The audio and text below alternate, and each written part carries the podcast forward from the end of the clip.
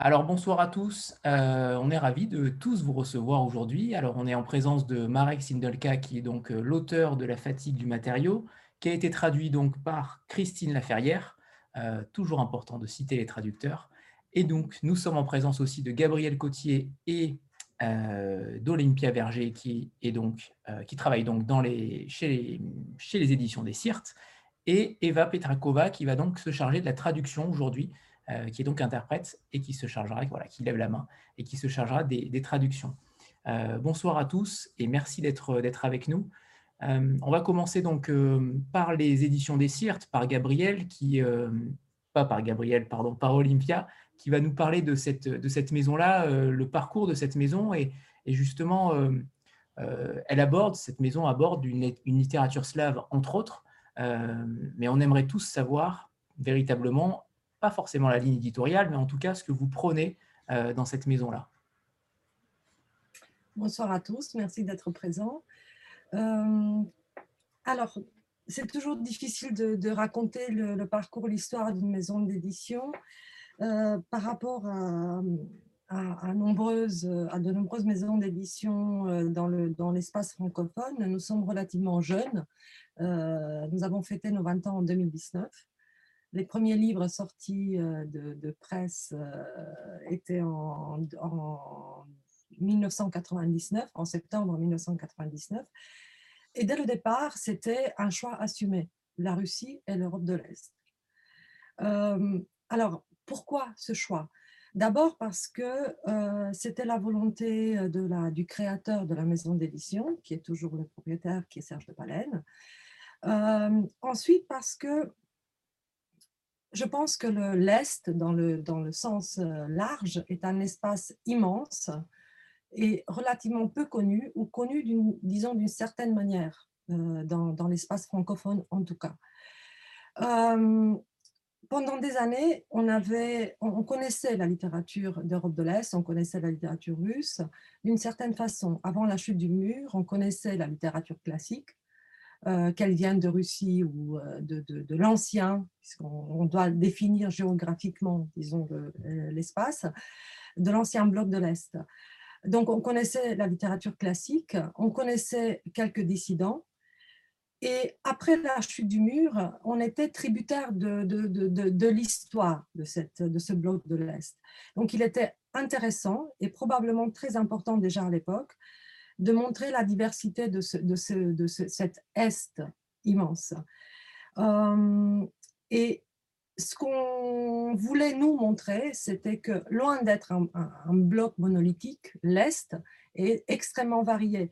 On peut se demander euh, ce qu'il qu peut y avoir en, en commun entre euh, la littérature russe et la littérature tchèque, entre la littérature hongroise et la littérature roumaine, quoique, euh, entre, euh, je ne sais pas, entre le, le, les, Bulgares euh, et puis, et puis les, je ne sais pas, les Allemands de l'Est. Donc voilà, il y a ce, bloc-là qui méritait d'être connu par toute sa diversité. Par la suite, ce qui était intéressant aussi, c'est de voir comment cette littérature allait se démarquer de son héritage historique euh, communiste. Et on l'a vu au fur et à mesure euh, des romans publiés euh, après, je, enfin, moi j'y suis depuis, depuis 15 ans, et entre les, les romans de l'Est parus au début des années 2000 et ceux qui paraissent maintenant, il y a une nette évolution. Et on voit aussi que petit à petit, les écrivains parviennent à, à s'affranchir de cet héritage qui est extrêmement lourd. Et d'ailleurs, euh, le, roman de Marek, et Marek Jinelka, c'est vraiment l'exemple le, type de cette manière dont on s'affranchit d'un héritage littéraire qui est extrêmement lourd. Voilà, donc c'est toute cette euh, variété-là qu'on a voulu euh, mettre en avant et essayer de faire connaître au public français. Voilà. Euh, dans notre catalogue, il y a euh, aussi bien de la littérature euh, tchèque, bien entendu, il y a des romans bulgares, il y a un slovène, un macédonien, il y a beaucoup de littérature roumaine, hongroise. On essaye de, à travers des choix qui sont à la fois extrêmement personnels, parce qu'on assume, voilà, ce sont des choix personnels, mais on essaye de montrer aussi, euh, d'aller piocher dans, dans, dans, ce qui peut y avoir de plus original dans ce, cet Est, qu'on on continue à appeler l'Est d'ailleurs, voilà, je ne sais pas jusqu'à quand, euh, mais pour l'instant, on appelle toujours la littérature d'Europe de l'Est, voilà. Est-ce qu'on peut parler tout simplement de, pardon Olympia, de, votre structure? Euh, combien, combien de personnes travaillent au sein des CIRT euh, Et justement, euh, est-ce que vous arrivez à faire émerger cette littérature-là dans le paysage éditorial français qui est extrêmement déjà dense et riche Comment arrivez-vous à, faire émerger cette littérature étrangère? C'est un travail de, de broderie, on va dire, de, vraiment euh, d'orfèvre, on va dire, même si le mot est un peu fort. Mais disons qu'il faut aller chercher les gens. Euh, les, Français sont des gens euh, curieux, mais il faut attiser leur curiosité. voilà, nous sommes quatre, trois à l'éditorial, deux et demi à l'éditorial. François qui est là, voilà, qui s'occupe de la presse, de la communication. et en réalité, c'est un, un, un, travail quotidien euh, et un travail permanent d'essayer de, de, se démarquer des autres maisons d'édition et essayer de, faire connaître euh, cette littérature-là. Euh, alors, comment on y parvient? Par un travail vraiment rapproché avec les libraires, qui sont quand même un maillon très, très important, évidemment la presse qui est extrêmement euh, puissante, extrêmement importante, et, et bien entendu les réseaux sociaux. Voilà. Donc, on, euh, comment dire, euh, on, on, avance pas à pas, en fait. Voilà. Pour chacun de nos auteurs, on réfléchit à la manière dont, on, dont il pourrait être reçu dans l'espace francophone, dans la, voilà, dans la, dans la, parmi les lecteurs francophones. Donc, nous sommes une toute petite équipe et euh, ça demande beaucoup, beaucoup d'énergie. Voilà. J'imagine bien, notamment avec les traductions. Alors, je voudrais... Alors, justement, le travail des traducteurs est extrêmement important euh, et on l'a toujours fait en confiance avec les traducteurs. Les traducteurs ne sont pas seulement euh, des, des, gens qui, qui, travaillent dans leur coin pour, euh, pour trouver le, meilleur mot ou la meilleure ambiance euh, euh, pour un, roman, ce sont des passeurs, des vrais passeurs, et ils font un vrai travail d'agent de, littéraire. et donc, je voudrais juste vous raconter notre, ma rencontre avec Christine Laferrière, qui est la traductrice du, roman de, de Marek, euh, mais qui est aussi la traductrice du premier roman tchèque que nous avons édité, euh, je ne sais plus en quelle année, je crois que c'était en 2009, traduit du tchèque. Euh, c'était le roman de Martin Schmaus, Petit allume un feu. c'était un des premiers romans arrivés par, par mail, tout simplement une jeune traductrice qui envoie comme ça, comme des, bouteilles à la mer, une petite présentation euh, extrêmement bien faite euh, d'un roman tchèque, euh, un auteur complètement inconnu, avec dix pages traduites. Et c'était un roman, qui c'était une sorte de plongée dans le, dans le, dans le monde des, des Roms sur pratiquement, enfin sur 50 ans. j'ai lu la, la, présentation, j'ai lu les 10, les 10 pages traduites ou 15, et euh, le roman, on a, on a, j'ai négocié les, droits dans la semaine. Voilà, c'était un vrai coup de cœur. Alors, c'était un vrai coup de cœur parce que j'ai été convaincue par le choix de la traductrice. Évidemment, je ne pouvais pas lire le tchèque, donc je ne pouvais que lui faire confiance. Et c'est exactement de la même façon qu'on a procédé avec Marek, presque.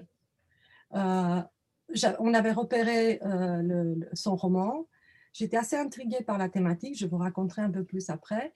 Euh, et le premier réflexe, c'était de, demander l'avis à Christine Laferrière. Voilà. Et quand elle a répondu, elle a dit chef-d'œuvre. Voilà. tout était dit. donc, euh, euh, donc c'est pour ça que cette, cette, cette, relation de confiance avec les traducteurs est extrêmement importante. on, va à tâtons parfois, on ne peut pas lire le livre jusqu'au bout parce qu'on ne maîtrise pas toute, toute, cette mosaïque de langues d'Europe de l'Est, ni moi le russe, d'autres de, des Sirtes, oui. mais on est obligé et heureusement de faire confiance à des, aux traducteurs qui font un travail vraiment formidable. Isabelle? Bonjour euh, à tous, merci euh, pour cette rencontre.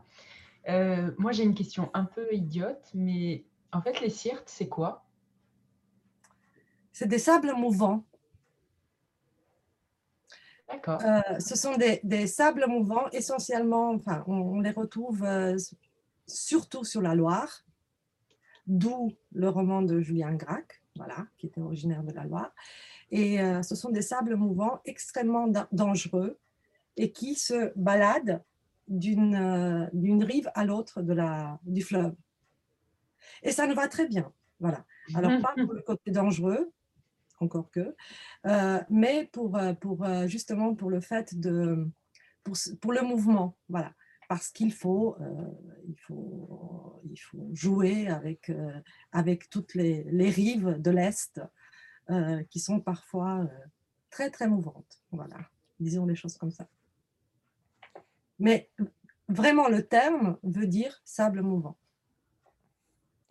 Par, par, rapport au travail de prospection que vous faites pour dénicher des nouveaux talents, est-ce qu'il y a une, une mouvance Alors, on en revient au, au sable mouvant, euh, une mouvance par rapport à cette nouvelle génération euh, des pays de l'Est. Est-ce que vous avez, euh, alors, excepté les traducteurs, est-ce que vous avez des sortes de scouts qui permettent de vous relayer quelques, quelques textes Mais j'aimerais connaître votre, votre cheminement pour arriver à dénicher des auteurs tels que Marek Schindelka? Alors. Est-ce qu'il y a une part de euh, chance aussi, une part de chance dans le fait que vous receviez parfois des. Voilà, c'est pas ça que je voulais commencer. Il y a surtout une part de chance. Euh, ce sont des rencontres, ce sont euh, des. Alors, pour tout vous dire, c'est mon petit secret. je suis roumaine d'origine et la en Roumanie, on publie beaucoup, beaucoup de choses, beaucoup, beaucoup de littérature de toutes sortes. Et je, je, je, surveille de près ce qui sort en Roumanie ce qui donne souvent la tendance euh, par rapport à la France. Ça, c'est mon petit secret à moi, mais ça ne suffit pas. Hein. Euh, en fait, il faut avoir, euh, l'œil un peu partout et le regard un peu partout. on travaille parfois avec des agents littéraires, ça peut arriver. C'est pas ce que je préfère. mais Ouais, c'est là, je sais pas comment vous dire ça. C'est vraiment avoir l'œil partout, quoi. C'est-à-dire que euh, faut regarder ce qui sort un peu, un peu dans les. Oui, en Russie, euh, c'est plus simple parce que parce qu'on connaît plus de monde, parce que les relais sont plus importants. Euh, mais les relais les plus importants restent les traducteurs. Quand, je vous, parlais de, la, confiance avec les traducteurs, c'est exactement ça. C'est-à-dire que bon, depuis le temps où euh, je suis dans le métier, euh, les, traducteurs avec lesquels j'ai l'habitude de travailler, ou on a l'habitude ou pas de travailler, euh, nous font signe. Ce sont les premiers, les premières, les premiers petits bras quoi, qui, repèrent les petites pépites. Voilà. Mais oui, c'est. Euh, et maintenant, en plus, on est aidé par les réseaux sociaux. Euh, voilà. On peut aussi euh, se dire qu'il y a des moments où des amis nous font, signe en disant Est-ce que tu as entendu parler de, de, telle ou telle chose qui est parue dans je ne sais quelle langue Et à partir de là, c'est un travail de fourmi, hein, parce que parfois on le trouve dans, dans une langue, et puis de fil en aiguille, on arrive à trouver la langue qu'on maîtrise pour pouvoir lire quelques lignes. Mais c'est euh, bon, c'est la chance, beaucoup de chance, et puis se faire confiance. Euh, il y a des moments où il faut juste se dire oui, euh, en lisant le, thème, en lisant une page ou deux, voire encore, enfin, je ne sais pas, très peu de choses, bah, il faut y aller. il faut se dire bon, voilà, c'est un, coup de poker. Ça peut, on peut se tromper, mais pas toujours. Rarement, finalement. Alors, ça, m'étonnera toujours ce courage-là de publier un texte et de faire une confiance euh, absolue euh, à un traducteur ou une traductrice sur dix pages. Euh, justement, sur ces dix pages-là, qu'est-ce qui vous, qu'est-ce qui vous happe Qu'est-ce qui vous séduit qu'est-ce qui, Quelles émotions particulières vous permettent de dire oui ou de dire non? On dit toujours que les, la première page d'un roman, c'est la plus soignée. Euh, c'est-à-dire que euh, les, auteurs euh, passent beaucoup, beaucoup de, temps sur la première page. quand on a la chance de lire dix pages du roman de Marek, on, comprend tout, de suite qu'on est devant un très grand roman. la question ne se pose pas. C'est immédiat. Voilà, c'est immédiat. Un bon roman, alors on peut se tromper, ça, ça m'est arrivé, ça nous est arrivé de, nous tromper. Mais euh, pour moi, un, grand roman, euh, on le comprend au bout de dix pages. Il y a une ambiance, il y a l'écriture, son style est déjà présent et, euh, ça donne le ton de la suite. Le reste n'est que, justement, on, on, revient à la confiance avec le traducteur, par rapport au traducteur. Mais il y a les, véritables coups de cœur, moi en tout cas, voilà, les véritables coups de cœur que j'ai eus, euh, mais les coups de cœur, mais immédiats, voilà, ont été jugés sur dix pages. Euh, Marek, euh, Schmaus, Dimova, qui est Théodora Dimova, qui est une Bulgare, qu'on a publiée en 2005 pour la première fois. ils ont, on les a tous, enfin, je ou nous, qu'importe, on les a jugés sur 10 pages. Et on ne s'est pas trompé. Voilà, je pense qu'il faut aussi faire, euh, il y, a cette part de subjectivité qui est extrêmement importante. Alors, c'est peut-être un peu prétentieux de, dire ça, mais néanmoins, ça fonctionne aussi comme ça. Voilà. Et moi, je revendique ce côté subjectif, bon, voilà, avec ses éventuels travers. Oui. Euh, oui, je me demandais si c'était facile de trouver par exemple des traducteurs du roumain, tchèque ou des langues assez peu parlées en France. En traduction? Oui. Euh, ça dépend des langues. Euh, les Roumains sont très actifs. Hein. Voilà, on en trouve beaucoup. Voilà je trouve que dans la littérature tchèque euh, contemporaine, on en trouve beaucoup moins. Et euh, entre euh, l'apparition du premier roman, donc traduit du tchèque au Sirte de Martin Schmaus, et le roman de Marek, il s'est passé 11 ans. Et durant cette période, on a eu des propositions, on a eu des, y compris la traductrice, qui est quelqu'un de formidable, qui nous a proposé des choses. Mais voilà, il n'y a pas eu euh, ce, je sais pas, cette étincelle-là. Euh, peut-être que on est passé à côté de, grands romans. Euh, voilà, mais ça ne veut, c'est très subjectif encore une fois ce que je vous dis là. Ça ne veut pas dire qu'il n'y en, a pas. Enfin, je ne les connais pas tous. je trouve que la, langue la plus mal lotie est le bulgare en français. On trouve beaucoup de littérature russe, évidemment, on trouve beaucoup de littérature roumaine, hongroise, quand même.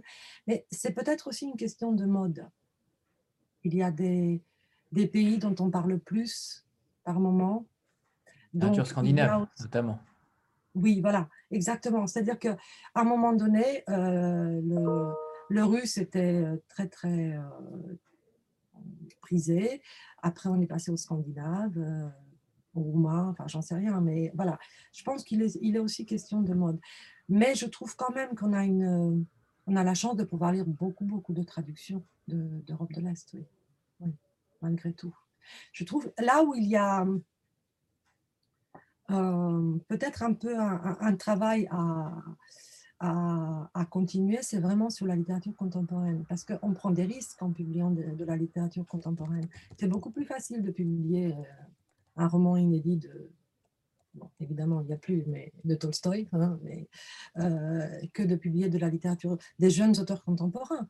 On ne sait pas comment ils vont évoluer. Ils vont peut-être, ils ont peut-être écrit un excellent roman, mais on ne sait pas ce que ça va donner dans dix ans. Là, là, on est devant le vrai risque de l'éditeur. Et c'est peut-être là qu'il y a un peu plus de, d'audace en France à apprendre. Voilà. Alors, on va dériver euh, tout doucement vers, euh, vers la fatigue du matériau, justement. Et, et euh, vous aviez dit tout à l'heure que c'était un, chef-d'œuvre, et notamment par la traductrice et par vous-même. comment, on peut le, comment on pourrait le résumer, ce roman-là? J'aimerais bien avoir l'avis notamment peut-être des, de Gabriel et d'Olympia, peut-être pour avoir un avis différent euh, pourquoi pas? Comment vous avez ressenti ce roman? Alors, je vais vous dire euh, ce qui m'a intrigué d'abord. Euh, la thématique du roman. Voilà. en fait, j'avais j'avais lu un résumé, enfin une présentation du roman, et j'étais extrêmement intriguée par la thématique. Euh, un auteur tchèque qui parle des migrants. En fait, c'était ça le point de départ. Euh, à l'Est, euh, le, thème des migrants n'est pas, et ne le prenez pas mal si je le dis comme ça, c'est pas quelque chose d'extrêmement présent. encore une fois, je connais bien l'Europe de l'Est, et le migrant, c'est quelqu'un qui fait peur, beaucoup plus. C'est un thème qui est, dont s'est emparée l'extrême droite, euh, et dans certains, dans, certains pays, euh, il est extrêmement présent. On en a peur, voilà, pour résumer les choses. Donc, j'ai été extrêmement intriguée par le fait qu'un jeune auteur tchèque s'empare de ce thème. Et je voulais comprendre euh, pourquoi d'abord et comment. Comment il allait, il allait traiter ce thème-là. Voilà. Donc moi, c'était mon, le point de départ de, de, de ma... C'était vraiment le thème qui m'a euh, qui m'a intriguée au départ. Et comme je vous l'ai dit, ensuite, c'était le... Voilà, en lisant les quelques pages, j'ai été, euh, j'étais évidemment tout de suite euh, séduite. Est-ce que vous en avez parlé Avant ça, pardon, Olympia, mais euh, est-ce que vous en avez parlé justement de ces sujets-là avec lui? Est-ce que vous avez échangé avec l'auteur euh, après avoir lu le roman ou pas du tout? Non, jamais. D'accord. C'est très rare qu'on le fasse. En général, on fait la connaissance de l'auteur euh, une fois la, après la parution du livre. je ne sais pas si c'est bien ou pas bien. Alors, je ne sais pas si c'est l'éloignement géographique en général. mais quelque part, c'est important qu'on fasse notre cuisine interne euh, avant de... Euh, en toute objectivité, vous voulez euh, d'abord publier. Voilà, exactement, en toute objectivité. Voilà. Alors, comment le résumer? Oui, c'est le, le, un itinéraire de migrants vu de l'intérieur. Et j'ai été extrêmement... moi, c'est la première fois que je lisais un, un roman sur ce thème-là, vu avec ce point de vue-là, un, point de vue intérieur, un point de vue extrêmement physique. Voilà. Euh, parce qu'en plus, il se trouve que parmi les pages que, que j'ai pu lire au début, il y, avait, euh, il y avait justement cette scène terrible du début du roman qui va être, euh, voilà, je ne vais pas la dévoiler, mais euh, vous l'avez lu, donc vous connaissez cette scène de, voiture dans laquelle il, va se retrouver sous le capot de la voiture. Et ça, c'est pas, c'est quelqu'un qui écrit ça, soit il l'a vécu, soit il a une plume extraordinaire. Euh, voilà, c'est, ou alors les deux. Euh, bon, je ne sais pas, là, je ne pense pas qu'il ait vécu, je ne lui souhaite pas, mais en tout cas, c'est quelqu'un qui, qui, comprend, qui, qui, qui, se glisse complètement dans la peau d'un migrant. Et voilà, c'est, moi, c'est, ce que j'en retiens. Voilà. Alors, je... Ouais. Je, précise que tout le monde ne l'a pas encore lu. Ah, euh, certains, voilà. Donc cette scène-là arrive au début, donc ça va. L'honneur est sauf mais attention à ne pas euh, spoiler, on fera oh, peut-être une partie à la fin. rien parler, c'est juste euh, voilà. voilà. L'ambiance. Gabriel. Alors, euh, Ok, moi j'ai une, une expérience, euh, comment dire C'est moi qui suis allée à Prague, au, au Salon du Livre de Prague euh, en 2019, où j'ai rencontré plusieurs personnes qui m'ont parlé de plusieurs livres. Et euh, l'agent de Marek euh, m'a m'a vraiment expliqué ce livre de façon très intrigante. En fait, il, disait vraiment c'est une expérience physique, euh, c'est étouffant. Euh, là, mais comment c'est possible? Oui, ça va, on a déjà lu des livres comme ça. Et euh, quand Christine Lafarrière nous a, envoyé les, premières pages de traduction, ben, j'ai eu le souffle coupé. Et en fait, euh, ouais, comme Olympia, euh, comme Olympia l'a dit avant, ça prend, ça prend, c'était bouleversant. Quoi. Et après, quand elle a envoyé le texte complet, mais j'ai dû le, poser plusieurs fois. Enfin, je j'ai pas réussi du tout à le lire euh, d'une traite. Euh, ça m'a, je trouvais extrêmement euh, dérangeant. euh,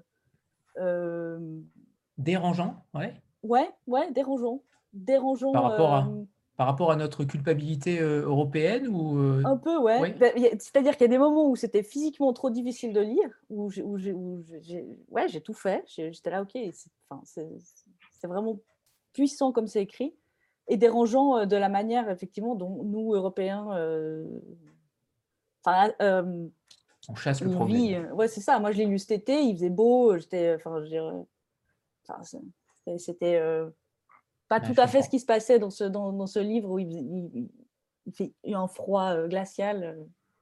Enfin voilà, donc euh, ouais, une- une- Bon, Une beaucoup d'émotions en tout cas. Ouais, voilà, beaucoup, beaucoup d'émotions. On notera que le roman, euh, et il me semble, a été écrit en 2016, euh, donc dans une période extrêmement, dans une crise migratoire extrêmement forte. Euh, alors Marek, euh, on va peut-être, euh, on va peut-être vous entendre. C'est extrêmement important. On a beaucoup de questions à vous poser. Eva, est-ce que vous pouviez tout, simple- pouvez lui- tout simplement lui demander déjà comment il en est arrivé à... euh, alors, il a, il, a, il a écrit de la poésie, il a écrit des nouvelles, maintenant ce sont euh, des romans. Euh, pourquoi ce fil conducteur au sein de son œuvre Quand on commence, quand on est poète, logiquement, l'écriture derrière est somptueuse? Euh, justement, pourquoi ce fil conducteur du passage de la poésie au roman, nouvelle et roman? Ok, bonsoir à tout le monde. Euh, je m'adresse en, en tchèque du coup pour la tchèque qui écoute, euh, comme ça on va faire brièvement. Uh, Marko, moderátor se ptá, uh, jak jsi se dostal od psaní poezie uh, přes povídky k románu, že je vidět na, na tom románu, že jsi někdo, kdo přemýšlí o tom jazyce jako, jako básník? Ten jazyk je prostě uh, p- propracovaný.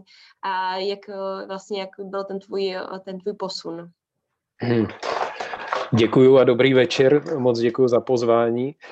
Eh, No, já tuhle otázku dostávám poměrně často a, rád na ní odpovídám, že vlastně ten posun pro mě nebyl v podstatě žádný, že eh, já eh, na moje básnické sbírky vycházely eh, recenze, že jsou to v podstatě prozaické útvary a na, na prozaické knihy často vycházejí recenze, že jsou to vlastně básně, jo, takže eh, pro mě samotného je to spíš takový jako přirozený posun.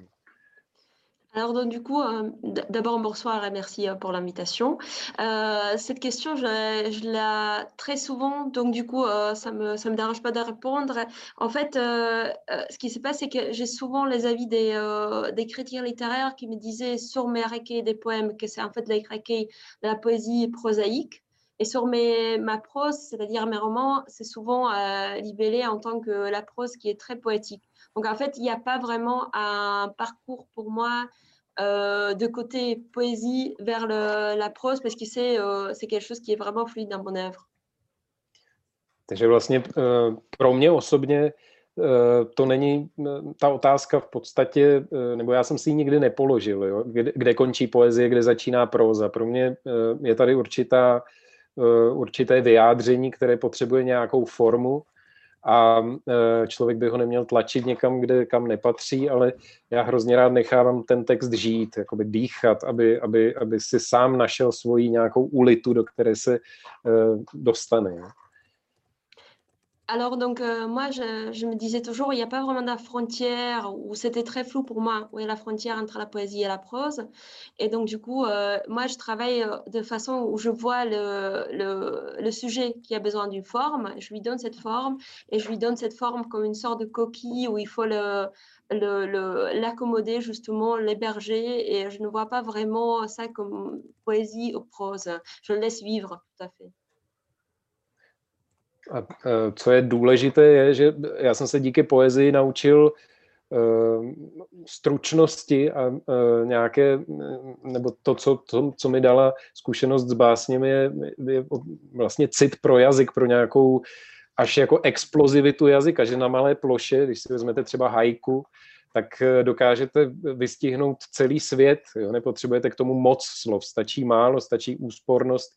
A to byla pro mě největší škola poezie, kterou jsem pak zúročil ve všech románech a do dneška v to věřím, jo? že méně je někdy více. No, prostě. Alors moi, j'adhère vraiment à cette, euh, cette dicton que moi, c'est des fois plus Je ne sais pas si ça existe en français, mais en gros, euh, ça veut dire que la poésie, elle m'a appris vraiment à être très structurée et utiliser une sorte, certaine explosivité de la langue. Comme par exemple dans, la poésie des haïkus, vous pouvez vraiment dans les, dans les petits mots euh, décrire tout un monde.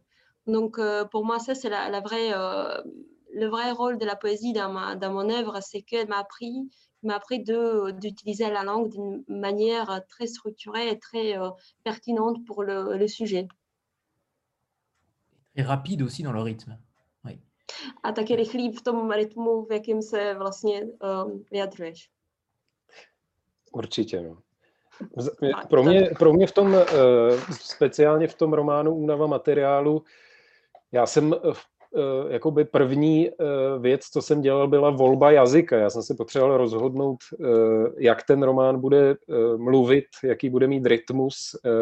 A pro mě v podstatě od začátku byla v tomhle eh, v cel, nebo bylo, bylo jasné, že to bude rytmus dechu a rytmus lidského srdce, že vlastně ty, ty věty by měly odsýpat zhruba tak jako běžec, který se pohybuje tou zemní krajinou, což je hrdina románu, tak jak dýchá, jak mu tluče srdce.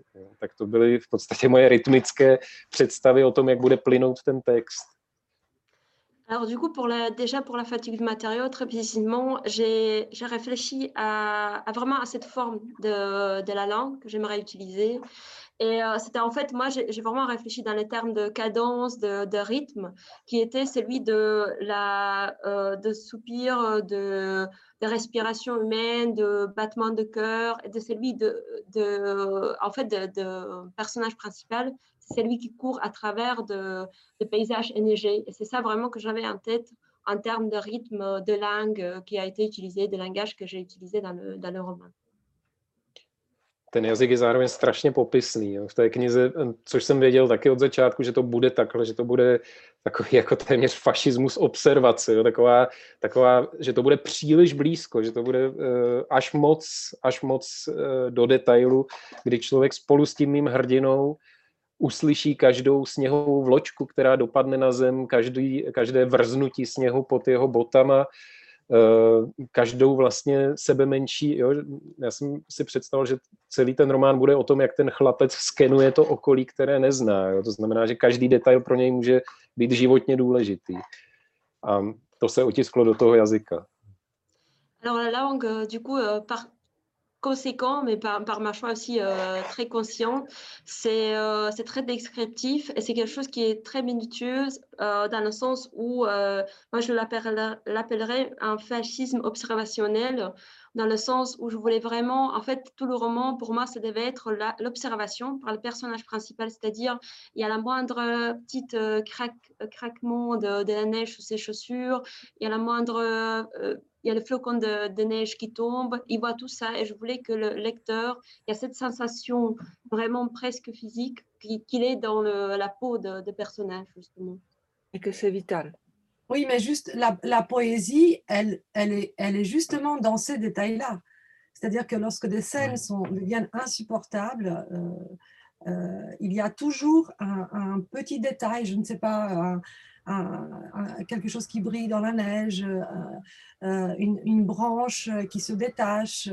Euh, et, c'est ça qui permet au lecteur aussi, cette, poésie-là, de respirer, de, voilà, vraiment de prendre sa respiration et de se dire qu'il n'est pas mort, enfin qu'il n'étouffe pas en même temps que le personnage. Voilà. Et cette poésie-là est extrêmement importante dans ce roman. Olympia k tomu jenom dodává, že ta, že ta poezie je právě v tom, v té kráse toho, že tam vždycky někde zmíníš toho, že tam právě někde padá nějaká vločka nebo něco, kde vlastně pro ní to je symbol toho, že i ten čtenář v tu chvíli, kdy je to vlastně moc tísnivý a takový úzkostný, pro něj uh, se může jako nadechnout taky a uvědomí si, že vlastně jako není, ještě se jako neudusil tou, tou tíhou té situace, eh, stejně tak jako ten, ten hlavní hrdina. Mm-hmm, ano.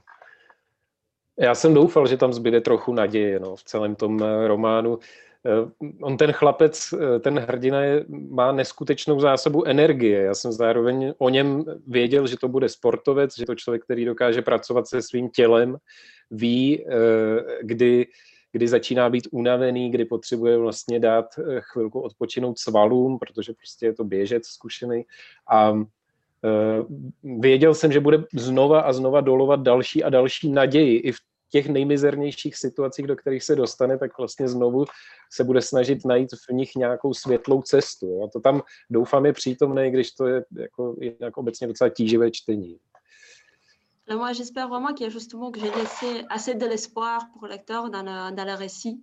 Euh, parce que c'est justement, je le trouvais, je savais que le, le personnage principal, il va toujours chercher plus loin ces, brins d'espoir qui va lui rester, parce que c'est quelqu'un qui a toujours euh, de, l'énergie, c'est quelqu'un qui est un coureur, euh, qui, connaît son corps et qui sait comment travailler avec son corps, quand est-ce qu'il faut se reposer, et qui va justement, à travers de son corps, trouver toujours, euh, pousser ses limites et trouver cet, espoir.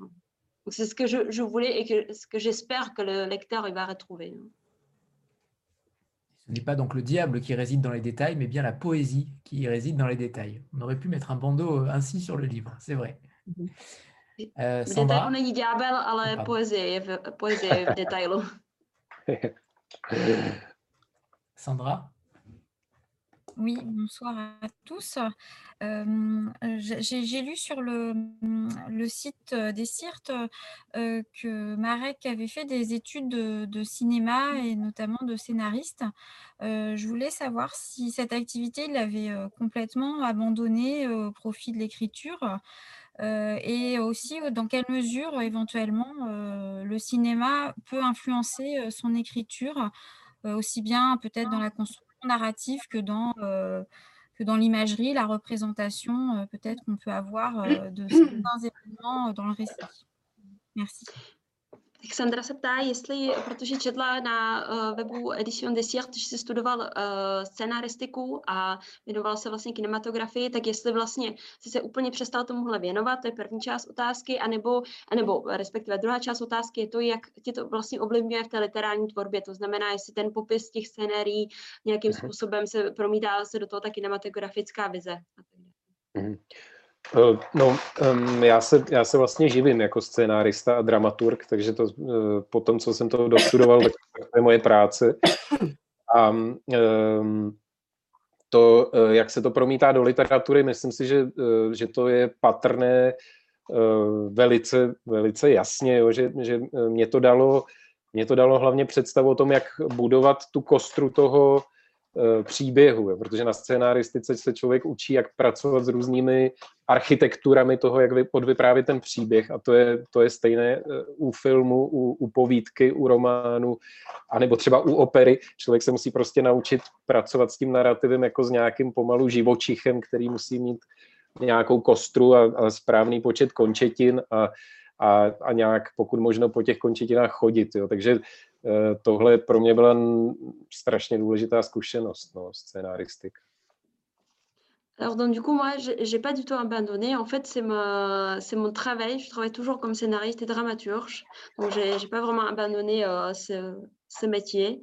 Et euh, la deuxième partie de la question, comment euh, moi je crois que c'est évident qu'il y a cette influence cinématographique et de, de scénariste, mais surtout de scénariste parce qu'on apprend euh, en constituant un scénario, de travailler avec certaines, euh, avec des diverses architectures, on peut dire, de, de récits, c'est-à-dire comment le bâtir, comment travailler avec, comment, et ça c'est vraiment euh, la même chose si on parle d'opéra, si on parle de livres, si on parle de, de, poésie, enfin, comment on travaille avec un, un récit. Euh, donc c'est euh, quelque chose qui est toujours présent dans, dans mon œuvre littéraire et euh, c'est en fait une sorte de travail comme si on constitue un, un squelette d'un animal et on doit lui donner quand même quatre pattes ou plusieurs nombres des, des, membres, ouais, il doit quand même fonctionner. Et voilà, c'est comment bâtir ces récits. C'est la même chose en scénario ou en, prose. dans un... Allez-y, allez Dans un article paru récemment sur le roman dans Gabriel, je ne sais plus dans quoi, euh, bref, l'article est paru la semaine dernière, j'ai un blanc. Voilà. Euh, le journaliste parle de, d'une écriture euh, donc cinématographique, de plans serrés, caméra à l'épaule, qui se rapproche aussi bien des jeux vidéo.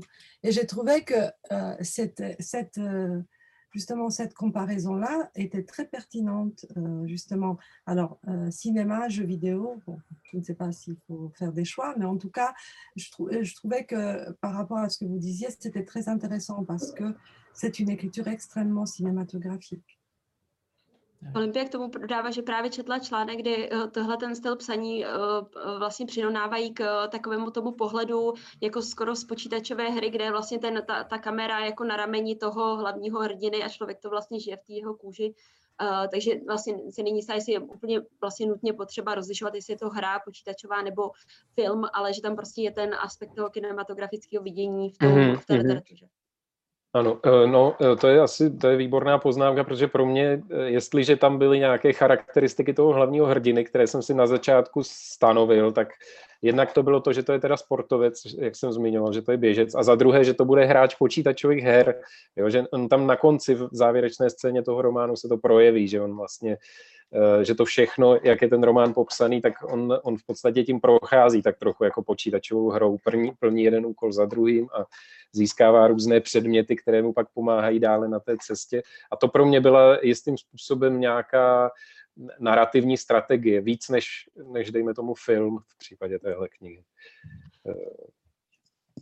Oui, donc c'est euh, très intéressant que vous le mentionnez parce que justement par rapport à des, euh, les caractéristiques que je voulais donner déjà au début à mon personnage principal, c'était que ça va être un sportif, un coureur et aussi qui va, jouer les jeux vidéo. Alors, euh, je ne vais pas spoiler pour ceux qui ne comprennent pas, mais il y a plusieurs scènes qui renvoient vers les jeux vidéo dans le roman, mais en gros, on peut dire sans spoiler que le, le, personnage principal, il, vit son périple presque en tant que jeu vidéo. Il doit toujours euh, euh, monter, surmonter les obstacles, il doit trouver les objets qui lui aideront euh, à présent à surmonter les autres obstacles. Donc, en fait, c'est plus cette démarche peut-être de jeu vidéo que de la vision cinématographique que j'avais quand je, quand je travaillais sur le roman. Zároveň ještě, jestli mohl dodat, tak ta kniha je postavená právě na, a obecně, já si myslím, že, že literatura dokáže pracovat eh, vlastně z více smysly, eh, než, než se může zdát, že, že jako my jsme dneska hrozně zvyklí všechno vnímat vizuálně, ale literatura může být dokonalý haptický nástroj, jo, nebo taková brána k tomu, jak aktivovat vlastně doteky, jak, jak, jak vás donutit cítit povrchy věcí. Jo. Já rád přemýšlím o tom, že, že dobrý román je trochu jako takový kontrolovaný sen, jo, že člověk vlastně prochází nějakým prostředím a, a prožívá jej podobně, podobně jako když sní. Jo? A ty smysly jsou v provozu, všechny ty smysly, všechny lidské smysly. A e, to mě, to mě vždycky fascinovalo, jo? kam až se dá dojít v tomhle, jak, jak aktivovat čtenáře, jo? Jak, jak, jak ho vlastně zatáhnout do toho fikčního světa. A v případě únavy materiálu je to možná až na hraně snesitelnosti, teda v jistých e, momentech samozřejmě. Pour rajouter sur cela, euh, en fait, euh, moi, euh, j'étais toujours fascinée par la, la, façon dont la littérature peut travailler avec plusieurs sens. Parce qu'on est très centré aujourd'hui sur le visuel.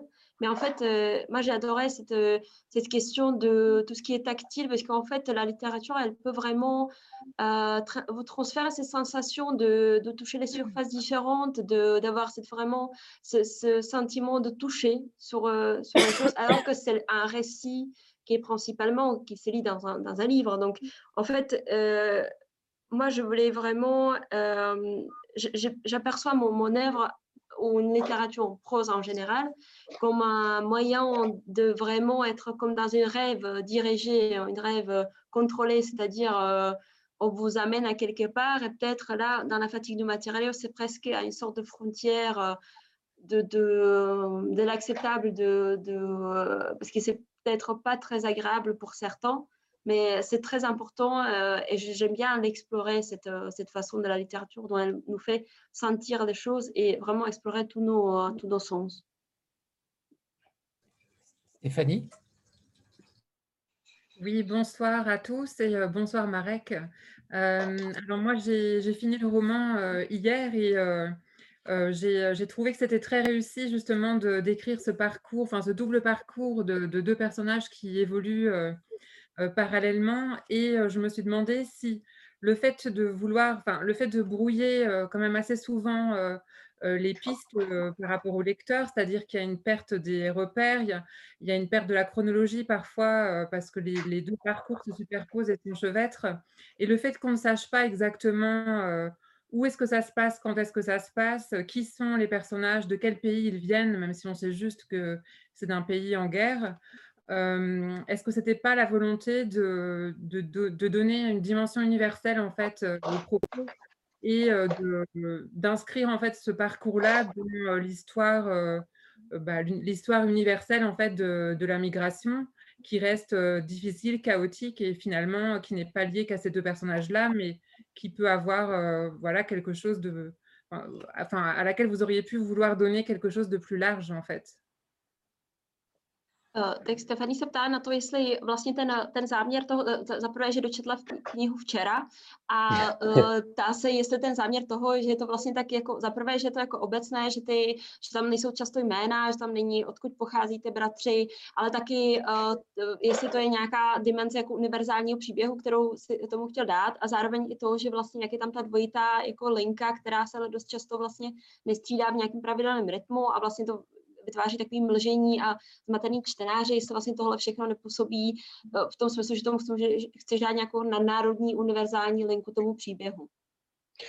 Určitě, moc děkuji za otázku a uh, myslím si, že to, uh, že to přesně pojmenovává určité nějaké záměry. Já jsem, já jsem tu knihu nechtěl psát jako nějakou, uh, nějaký dobový politický komentář. Já jsem vlastně chtěl napsat text, který by na základě samozřejmě aktuálních událostí popisoval nějakou univerzální situaci člověka, který je totálně izolovaný eh, a odkázaný na, na, na naprosto nejposlednější věci, které má, a to znamená na svoje vlastní tělo. Jo. A um, psal jsem to taky zároveň jako určitou samozřejmě emoční reakci na to, co se dělo, protože uh, ta situace tak, jak probíhala v Čechách v roce 2015, byla naprosto vyšinutá a byla taky svým způsobem snová, jo? jakože u nás nebyli žádní uprchlíci, přesto byli lidi schopni uh, pomalu uh, řešit tu situaci jak, jo, tím, že bychom stavili nějaké nové koncentrační tábory, nebo byly tady slyšet podobné hlasy a tak. Takže já jsem byl napůl v takovém šoku, ale zároveň jsem nechtěl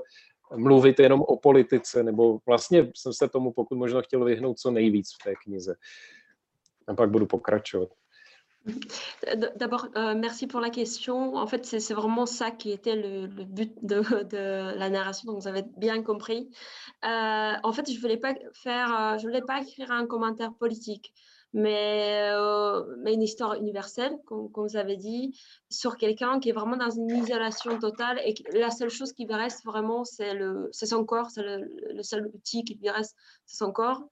Et, euh, et c'était aussi une sorte de réaction émotionnelle de ma part parce que euh, la, la, crise d'immigration, comment elle, elle s'est passée, comment elle a été perçue en République tchèque en 2015, euh, c'était assez euh, violent par rapport au fait qu'il n'y avait pas des, euh, des réfugiés en Tchéquie, mais en même temps, il y avait des, bien sûr des, politiciens, enfin des, des voix de peut-être extrême droite qui, parlaient de presque rebâtir des, des, camps de concentration. Enfin, il y avait des, des, sujets assez extrêmes. Et moi, je, voulais vraiment réagir à ça, mais pas par rapport à, à, un commentaire politique justement et par rapport à quelque chose de parce que justement ça m'a ça m'a rappelé cette ce rêve mais plutôt une cauchemar un cauchemar pour moi que j'étais en train de vivre en fait et il fallait que, que je réagisse par, par mon récit.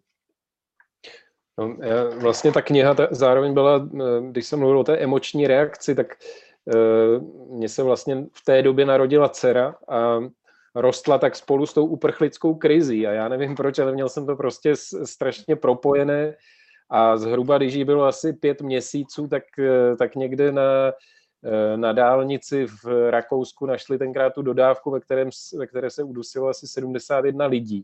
A to byl moment, eh, kdy, kdy já jsem, jsem věděl, že o tom na, musím napsat knihu, že tohle je téma, které prostě pro mě je důležité, protože na tuhle zprávu v Čechách spousta lidí reagovalo v podstatě oslavně, jo? Že, že, že zemřelo 70 lidí, kteří nás teda nebudou otravovat v našem prostoru, přestože vůbec do Čech nemířili, nic s náma neměli společného, v té dodávce byly zároveň děti.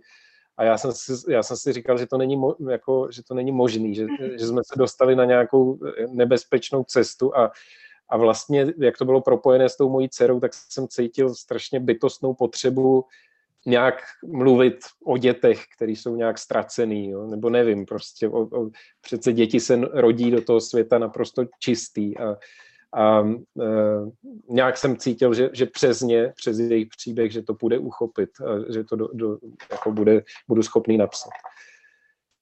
Pardon za toho. Non, par rapport à l'écriture émotionnelle, euh, euh, moi en fait, euh, quand tous ces événements ils ont commencé avec la, la crise, les réfugiés, toutes ces réactions en République tchèque, moi j'ai eu ma première fille. Et en fait, au fur et à mesure quand elle grandit, moi je vois que, enfin, elle grandit avec cette crise, disons. Donc moi j'avais cette, cette besoin presque physique de, de, réagir et de lier les, deux, euh, euh, les deux aspects de ma vie, c'est-à-dire de, de, parler vraiment euh, de, cette crise qui, en fait, quand elle avait plus ou moins cinq mois, ma fille, il y avait cet, cet événement en Autriche où il y avait une camionnette où il y a plus ou moins 70 personnes, 70, excusez mon belge, qui ont été suffoquées. et il y a certaines personnes en République tchèque qui ont été presque, enfin, qui, jubilait presque, puisqu'il se disait alors il y a de 70 moins. Enfin, il y a, il y a moins de, des personnes qui vont venir nous, nous embêter en Tchéquie, alors qu'ils n'avaient vraiment rien à voir avec la République tchèque, ils ne voulaient pas venir en, Tchéquie. Donc, c'était vraiment tellement absurde pour moi que euh, j'avais vraiment ce besoin de, réagir. C'était très émotionnel.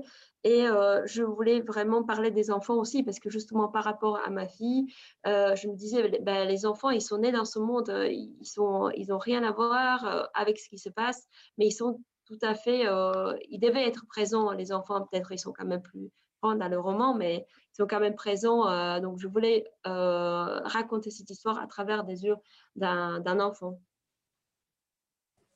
Juste, en même temps, votre roman ne dénonce jamais euh, et je pense qu'on se sent encore plus, le lecteur se sent encore plus mal à l'aise à partir de, à cause de ça. C'est-à-dire qu'il n'y a pas de coupable dans, dans votre roman. Euh, et, je pense que lorsqu'on désigne un coupable, les autres se sentent, peuvent ou pas euh, se, se, retrouver enfin, ou, rejeter les, les, coupables. Là, vous ne désignez personne. Donc, euh, c'est une espèce, on, se retrouve, le lecteur et nous tous, on se retrouve dans une espèce de culpabilité, si on veut, collective, hein, parce qu'on peut tous se poser des questions là-dessus.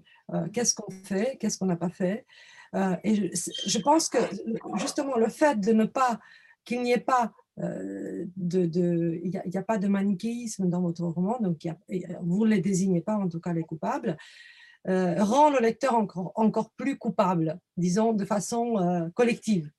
Mhm.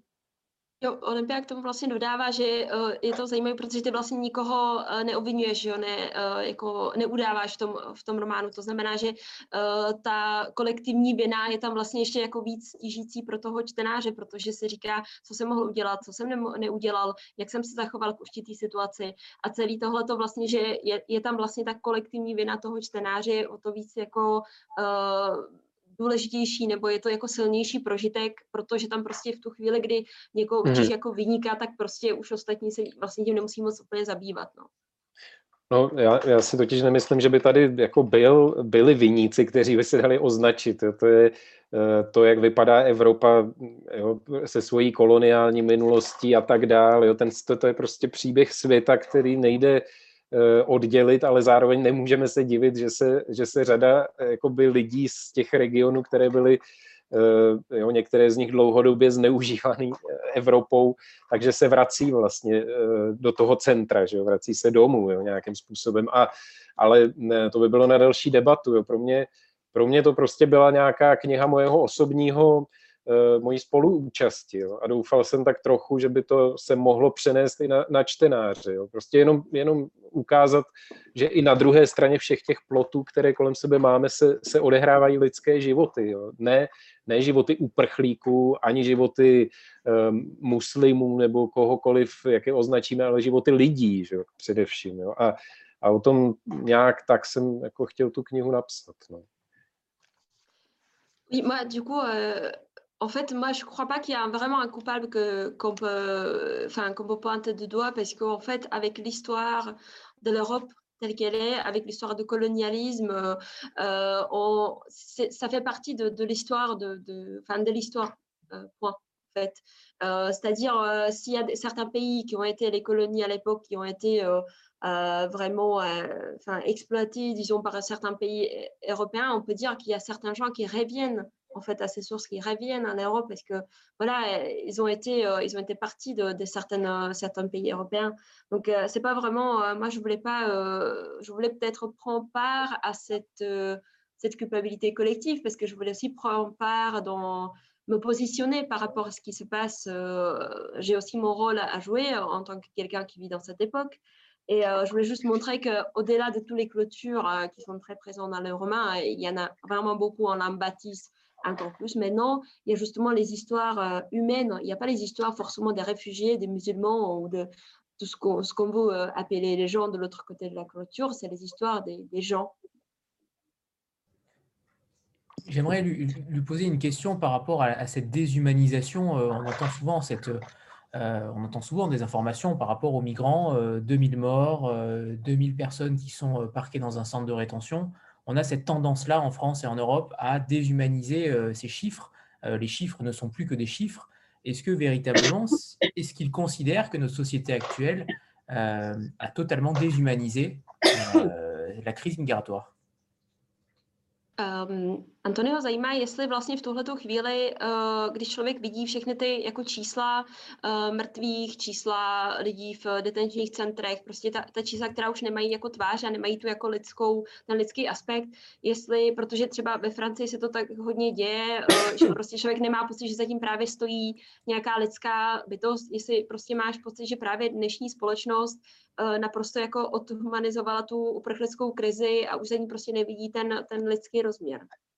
Hmm.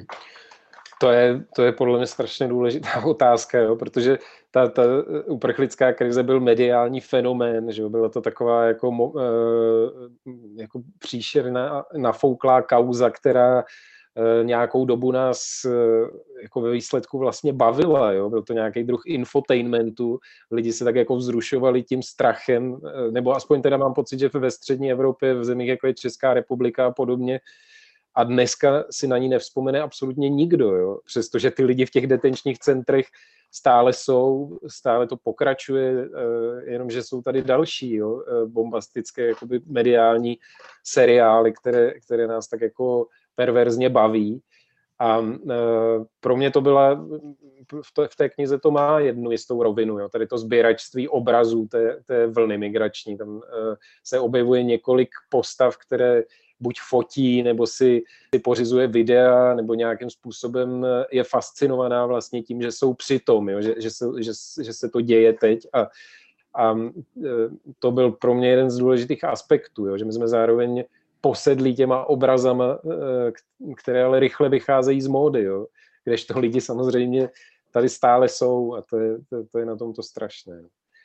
Um, Oui, alors la question, elle, est très importante. Euh, moi, comment je l'ai perçue, c'est que, euh, bien sûr, c'était la crise des réfugiés, enfin, comme on l'appelle en, Tchéquie, c'était quelque chose qui a été très suivi par les médias et on, suivait ça euh, surtout par rapport à, enfin, que je connais un peu de, la République tchèque ou de l'espace de l'Europe centrale, avec une certaine jouissance perverse, c'est-à-dire on, presque presque si on s'excitait, euh, comme si on s'excitait à, la voix des chiffres, des, nouveaux morts, des euh, nouvelles choses qui, se passaient. Mais en fait, tout ça, bien sûr, euh, ça passe parce qu'il y a d'autres choses qui se passent. Donc, il y a nouveau, nouvelles choses, il y a des, des, choses qui nous enchantent beaucoup plus, qui passent plus dans les médias, qui sont plus violentes, qui sont plus excitantes, etc. etc. Et c'est ça qui me, qui me paraît totalement démesuré, totalement triste par rapport à aujourd'hui qu'on a quand même cette, euh, cette notion, on passe à autre chose parce qu'il y a autre chose qui est,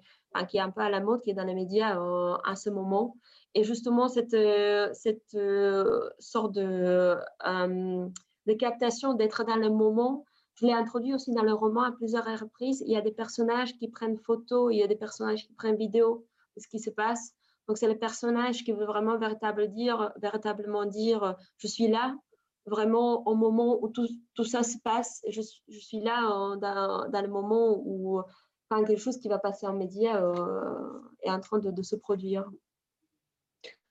Vlastně ještě k té otázce, já si myslím, že celý ten příběh jako v podstatě určitý boj nestát, nestát se jenom tím materiálem, jo? Boj, boj o to ne, ne, nestát se údajem ve statistice, jo? protože uh, já mám pocit, že, že řada těch, nebo skoro, skoro drtivá většina těch lidí a, a řada z nich, se kterými jsem nějak mluvil, když jsem tu knihu psal, tak, tak eh, vlastně jsem z nich cítil tady tu neskutečnou únavu z toho dokazovat do nekonečna, že jsou to, že jsou to lidi, jo? Že, že to není jenom uh, nějaký problém statistický, který sem přichází, ale že jsou to lidi, kteří přinášejí, uh, jo, kteří mají za sebou příběhy a uh, neustále musí vykazovat, že, že, že vlastně nějakým způsobem jsou, jsou to prostě lidské bytosti. Jo? A ten systém, ta kniha vlastně zároveň se snaží ukázat, že Evropa může být zvenčí viděná jako neskutečná byrokratická ledová pevnost, do které eh, vlastně je, je přístup zapovězen až na, na nějakou elitu, která se narodí uvnitř a e, všichni ostatní před branami tady toho, tohohle stroje na blahobyt, tak jsou, tak jsou braný jako lidi druhé kategorie a pod, ten systém s nimi takhle zachází. No. A tohle je ústřední boj té knihy vlastně, no, těch protagonistů, proti tomuhle, aby s nimi byli, tak, bylo takhle zacházeno. Oui, plus spécifiquement en fait par rapport à, ta question, Anthony, c'est que en fait c'est la lutte vraiment centrale de, de ce livre, c'est la lutte contre le fait de devenir le chiffre, en fait, c'est la lutte euh, pour, euh, enfin, pour pas devenir justement une erreur statistique, parce que c'est ça que je voulais montrer, qu'il y a des, histoires, qu'il y a des, des, vraies vies humaines, parce qu'il y a justement les gens avec lesquels j'ai parlé quand j'ai travaillé sur le livre, euh, qui ont été liés à la crise migratoire. ils ont dit, nous, on est vraiment fatigués de ce fait de devoir toujours prouver euh, qu'on ait des, gens, qu'on a des histoires, qu'on a notre vie, euh, qu'on n'ait pas juste une erreur statistique qui, euh, qui s'est produite, qu'on n'ait pas un chiffre sans, sans, sans vie. Donc, c'est vraiment la lutte qui est au cœur de, de, ce, de ce livre, de ce récit. Et c'est aussi l'aspect que souvent l'Europe, elle est vue de l'extérieur par une sorte de forteresse dédié, euh, vraiment habité par une sorte d'élite euh, bureaucratique qu'on ne peut jamais atteindre. Si on est, voilà, si on est né des dents, ça va, mais si on, à l'extérieur, l'Europe, elle est vraiment vue comme quelque chose qu'on ne peut pas atteindre souvent de, de l'extérieur. Un Eldorado. Ouais. Chloé? J'avais une question. Euh, en fait, euh, j'ai lu il y a longtemps un qui avait dit qu'il fallait, euh, fallait pas avoir peur pour écrire un roman, en fait. Et je me demandais, est-ce que pour vous, Marek, la littérature doit avoir justement cet objectif de nous montrer les réalités du monde nous bousculer un peu ou juste de nous divertir avec une belle histoire, par exemple. Pour le coup, on est loin du divertissement. Ben voilà. Uh, Chloe se ptá na, na otázku, jestli uh, je to docela taková jako obecná otázka, která se pokládá autorům, uh, jestli uh, literatura má právě za úkol nám ukazovat uh, tu realitu takovou, jaká je, nebo třeba i nepříjemnou, anebo by nás prostě měla vždycky jenom, jenom bavit. Uh, no děkuji za otázku. Já, uh, já si myslím, že právě že A je správně. Jo? Já mám pocit, že, že ehm, my jsme lidi, kteří žijou v jazyce. Jo? Prostě tenhle svět byl stvořený jazykem, v něm přemýšlíme, eh, v něm nějakým způsobem definujeme, co, co, co je náš život a co jsou naše eh, hodnoty a tak dále, ať už je to cokoliv. A zároveň si myslím, že v něm bychom měli jo, ten, ten jazyk bychom měli kultivovat a, tak, a v něm bychom měli přemýšlet o tom světě, protože to jsou dvě propojené věci. A, a v momentě, kdy, kdy uh, bude literatura jenom, uh, jenom pro zábavu, kdy to bude jenom varianta k nějaký uh, televizní zábavě, tak si myslím, že budeme prostě jednoduše manipulovatelní lidmi, kteří jsou chytřejší. Jo? Že, já si myslím, že bychom, se, že bychom si měli strašně hájit jako právo na, na, na čtení, na přemýšlení. Jo? A na, eh, to se strašně ukazuje dobře v momentech, kdy, kdy, kdy je literatura nebo kdy je jazyk nějak ohrožený. Jo? Že, že najednou, najednou prostě básníci a spisovatelé se stávají podstatnější a podstatnější a já jsem to pozoroval u kamarádů svých na Ukrajině, jo, kde, kde prostě ze strany Rus, Ruska je velký tlak na ně a eh, tam se, tam se prostě z básníků staly hvězdy první kategorie, prostě přesně tady z těchto důvodů, jo, že, že jazyk je najednou v ohrožení, to znamená i svobodný uvažování je v ohrožení. A já věřím, že to, tohle je jako nějaká pozice literatury, kterou, která by měla přetrvat. No. Alors, merci pour la, la question. Euh, ma réponse est tout à fait le A, c'est-à-dire euh, l'option où la littérature nous montrer le, monde tel qu'il est, même si c'est peu de divertissement. Et euh, c'est justement la, je, veux dire par rapport à ça que nous, nous vivons vraiment la, dans la langue, c'est-à-dire la langue a vraiment euh, donné la forme à notre vie, on y réfléchit, on vit dedans, on définit nos valeurs dans la langue, enfin, par la langue, on devrait la cultiver, on devrait réfléchir justement. Et euh, si, la littérature est euh, au niveau d'un divertissement ou sur un divertissement pur, je crois que ça engendre la, le fait qu'on va, on va juste arrêter de réfléchir, on va, on va être plus facilement manipulable, on va plus euh, vraiment euh, avoir cette euh, richesse de la langue et cette option de choisir pour nous-mêmes, de vraiment avoir une réflexion hein, qu'on devrait se battre pour le droit de la lecture et pour le droit de, de, de réfléchir nous-mêmes pour nous-mêmes. Et je vois ça euh, sur un exemple de, mes amis en Ukraine où il y a certaines tendances euh, de, de, la Russie euh, pour la langue. voilà, il y a des questions de langue où, par exemple, les poètes sont devenus des stars de, premier degré parce qu'ils sont de premier plan, pardon, parce que c'est eux qui défendent la langue, justement. C'est eux qui, quand il y a la langue qui est en danger, c'est les, euh, les, écrivains et les, et les, les poètes qui, euh, qui, qui, prennent euh, la défense. Donc c'est voilà, c'est la, pardon pour, pour conclure, c'est la, la, le rôle de la littérature, selon moi, c'est de montrer le monde tel qu'il est, de nous amener et nous pousser à réfléchir et à, à lire. Voilà. Já si myslím, že literatura by měla být vlastně jako nepohodlná, že by měla člověka že by měla člověka nějak aktivovat nebo ho naopak jo, eh, rušit v té pohodě, eh, kdy eh, jo, já jsem přesně takhle uvažoval o, o, o té únavě materiálu, protože jsem cítil, že se něco děje nezdravého s, s mojí společností, s, s, s lidma prostě mezi kterými žiju. A, a cítil jsem, že, že vlastně o tom uvažujeme špatně, nebo že to je, že to je nějakým způsobem i nebezpečný a mám pocit, že, že jako literatura tady vždycky byla jako zpětná vazba, jo? E, nebo záchranná brzda, možná, ale možná je to přehnaný, ale, ale já mám pocit, že, že e, pořád e, je to jako otázka toho nezapomenout jo, na některé věci a, a mm, tohle, tohle, jsem, tohle jsem věřil, když jsem psal tu knihu, no, že by mohla nějak takhle působit. No. Oui, justement, la, littérature, pour moi, du coup, c'est vraiment le, une sorte de, ça devrait être une chose qui nous dérange en fait dans notre confort. La littérature elle devrait presque être dérangeante, elle devrait nous montrer le monde tel qu'il est, elle devrait nous amener à pousser, à questionner nos, choix. Donc justement, c'est ce que j'avais euh, et ce que j'ai ressenti par rapport à la fatigue de matériaux, qui, que à ce moment, il y avait quelque chose qui s'est passé autour de moi et que c'était pas, ça s'est passé euh, d'une façon euh, inattendue et pas bien, je, je, je n'étais pas du tout d'accord et que je devais justement euh, le décrire en tant qu'écrivain. donc voilà, ça c'est pour la, oui, pour le, rôle de la littérature, j'adhère complètement à ce, à ce rôle de, dérangement général de, confort. Avant de, avant de passer à la suite, on va faire, on a pour habitude de faire une petite photo de groupe pour la postérité.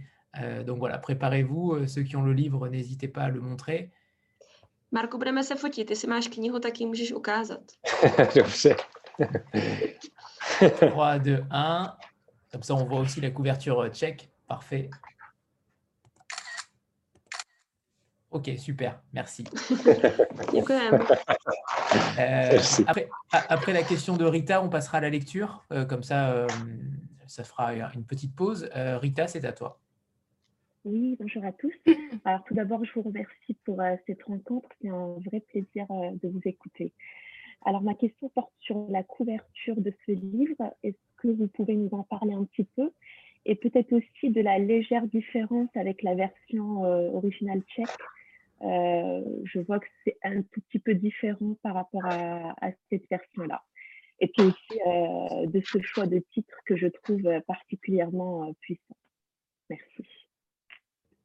Je le traduis, après ça sera peut-être Olympia qui va, traduire, qui va répondre, enfin je sais pas. Uh, Marko jenom se ptá uh, Rita na uh, tu obálku ty knížky, proč je vlastně jiná v češtině a uh, co bylo jako zatím, uh, um, jak, jak by vybírali nakladatelství uh, tu, tu obálku a uh-huh. potom, potom ještě se ptala na ten název, ale myslím, že asi Olympia nejdřív odpoví uh, v určitý obálce.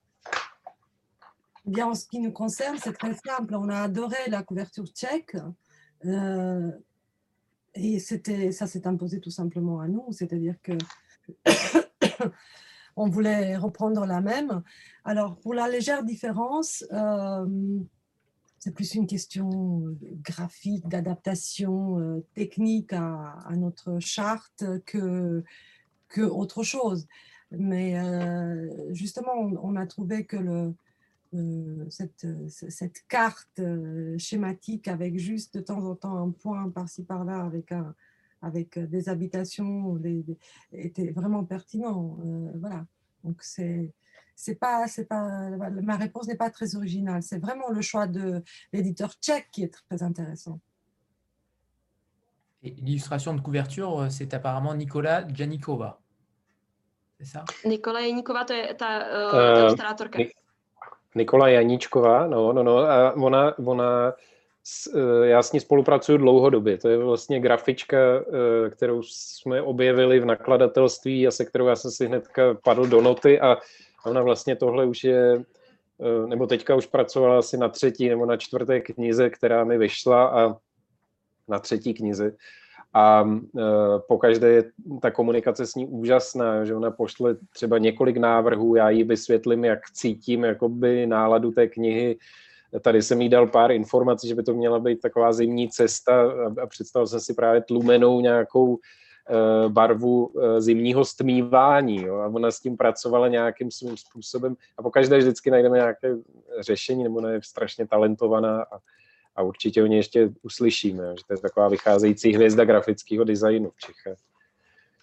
Alors, euh, la, graphiste, on, travaille avec euh, pour la troisième ou quatrième livre. Donc, euh, déjà, quand on a commencé à, travailler, je l'ai rencontrée dans la maison d'édition tchèque. On a, ça, a, commencé à marcher vraiment à merveille depuis le début parce que moi, je lui décris euh, un petit peu l'ambiance des livres, euh, ce que j'imagine pour la couverture, par exemple, pour dire que là, c'est une sorte de clément dans l'hiver. Et pour le, la, la couleur, je crois qu'elle est quand même un peu différente dans la version française. Elle est derrière toi, Anthony, que dans la version, version tchèque, c'est la couleur que Marek, elle a, elle a voulu, euh, une sorte de couleur de coucher de soleil euh, hivernal. Euh, donc, c'est vraiment euh, une, une, sorte d'artiste, une, une artiste émergente tchèque dont c'est grâce à elle que une sorte de, de, visuel assez fort. Et je traduis la, la deuxième partie des questions, peut-être. Um, ještě k tomu uh, názvu, vlastně, protože ten je stejný ve francouzštině, tak... Mm -hmm. Ano. Uh, jenom jsem chtěl ještě... Pardon, le, uh, le, titre, le titre tchèque, pardon, Unava Material. Material.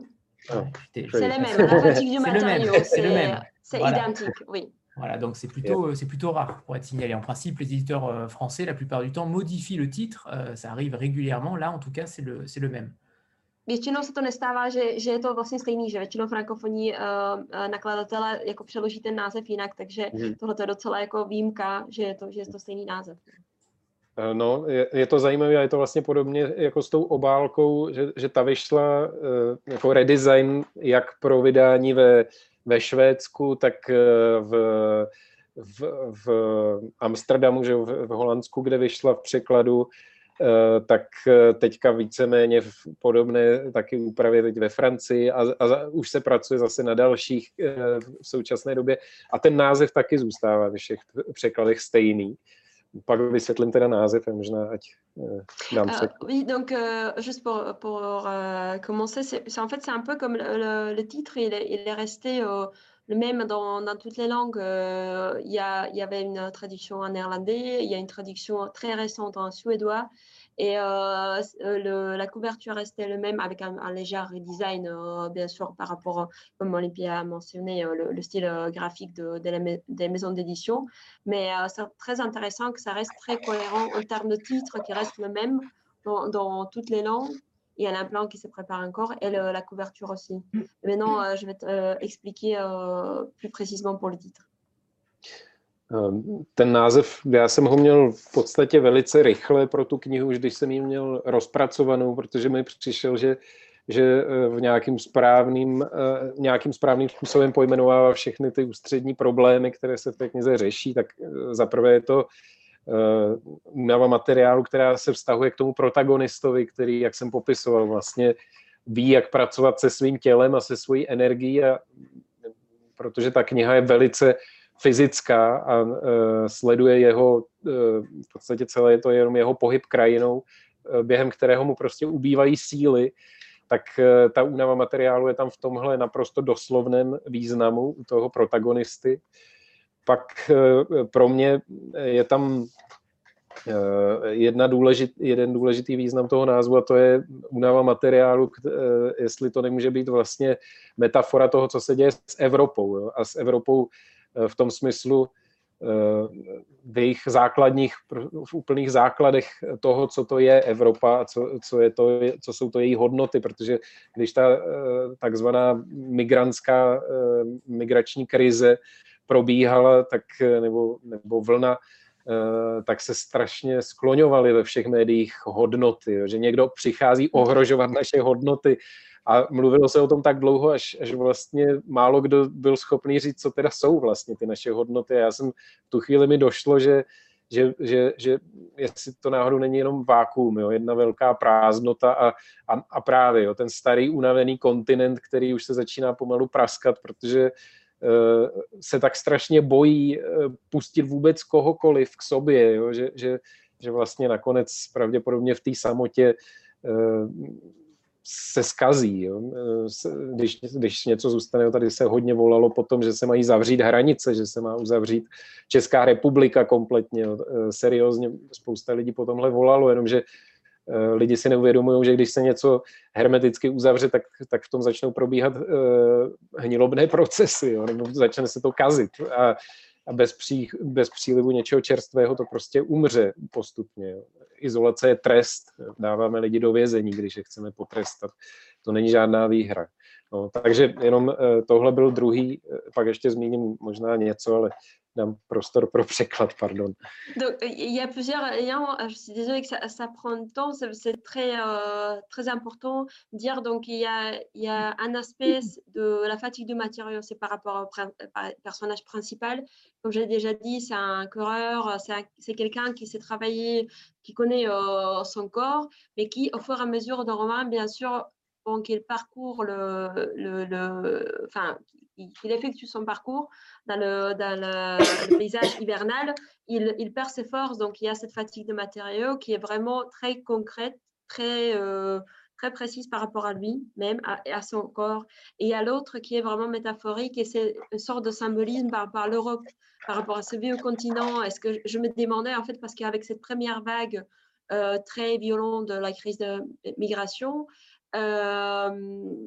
est-ce que, euh, est que l'Europe, parce qu'on on déclinait à tous les côtés les valeurs d'Europe, euh, ces gens, ils sont ici pour changer nos valeurs, pour contester nos valeurs. Et je me disais justement, est-ce que c'est quoi ces valeurs? Parce qu'on en parle tellement. Et je me disais, est-ce que quelqu'un peut vraiment me dire c'est quoi les valeurs d'Europe? Et maintenant, est-ce que j'avais l'impression, est-ce que ça ne devient pas une sorte de vacuum, une sorte de vide énorme où on essaie juste de garder euh, ce vieux continent qui, en fait, si on garde quelque chose très fermé, parce qu'il y avait des, devant un République tchèque qui, qui appelait pour la fermeture des frontières euh, et euh, des choses vraiment extrêmes. mais quand on s'enferme, il y a forcément, si on enferme quelque chose, il y a forcément certains processus de moisissure qui commencent. Il y a des processus où, où des choses euh, deviennent, euh, enfin, ils, perdent euh, leur, leur, qualité. Donc, donc, du coup, sans cet apport de, de, certaines fraîcheurs, je me disais, c'est vraiment impossible de, de, de, parler des valeurs. Parce que, alors, c'est quoi? Est-ce que c'est pas justement cette fatigue du matériau par rapport à ce que c'est l'Europe? Est-ce que ça a été? Est-ce que ça devient? Et il y a une petite chose que je veux rajouter. Můžeš, Marku Aha, uh, no pak je tam ještě poslední význam toho, uh, a to je zcela konkrétní, ale já jsem si uvědomil, že ho nemůžu prozradit, aniž bych říkal vlastně spoiler. Jo. Je, tam, je tam úplně konkrétní únava materiálu, tam je tam prostě proláklina ve dveřích auta, která málem praskne, ale nepraskne a to je vlastně ta únava materiálu, která Eh,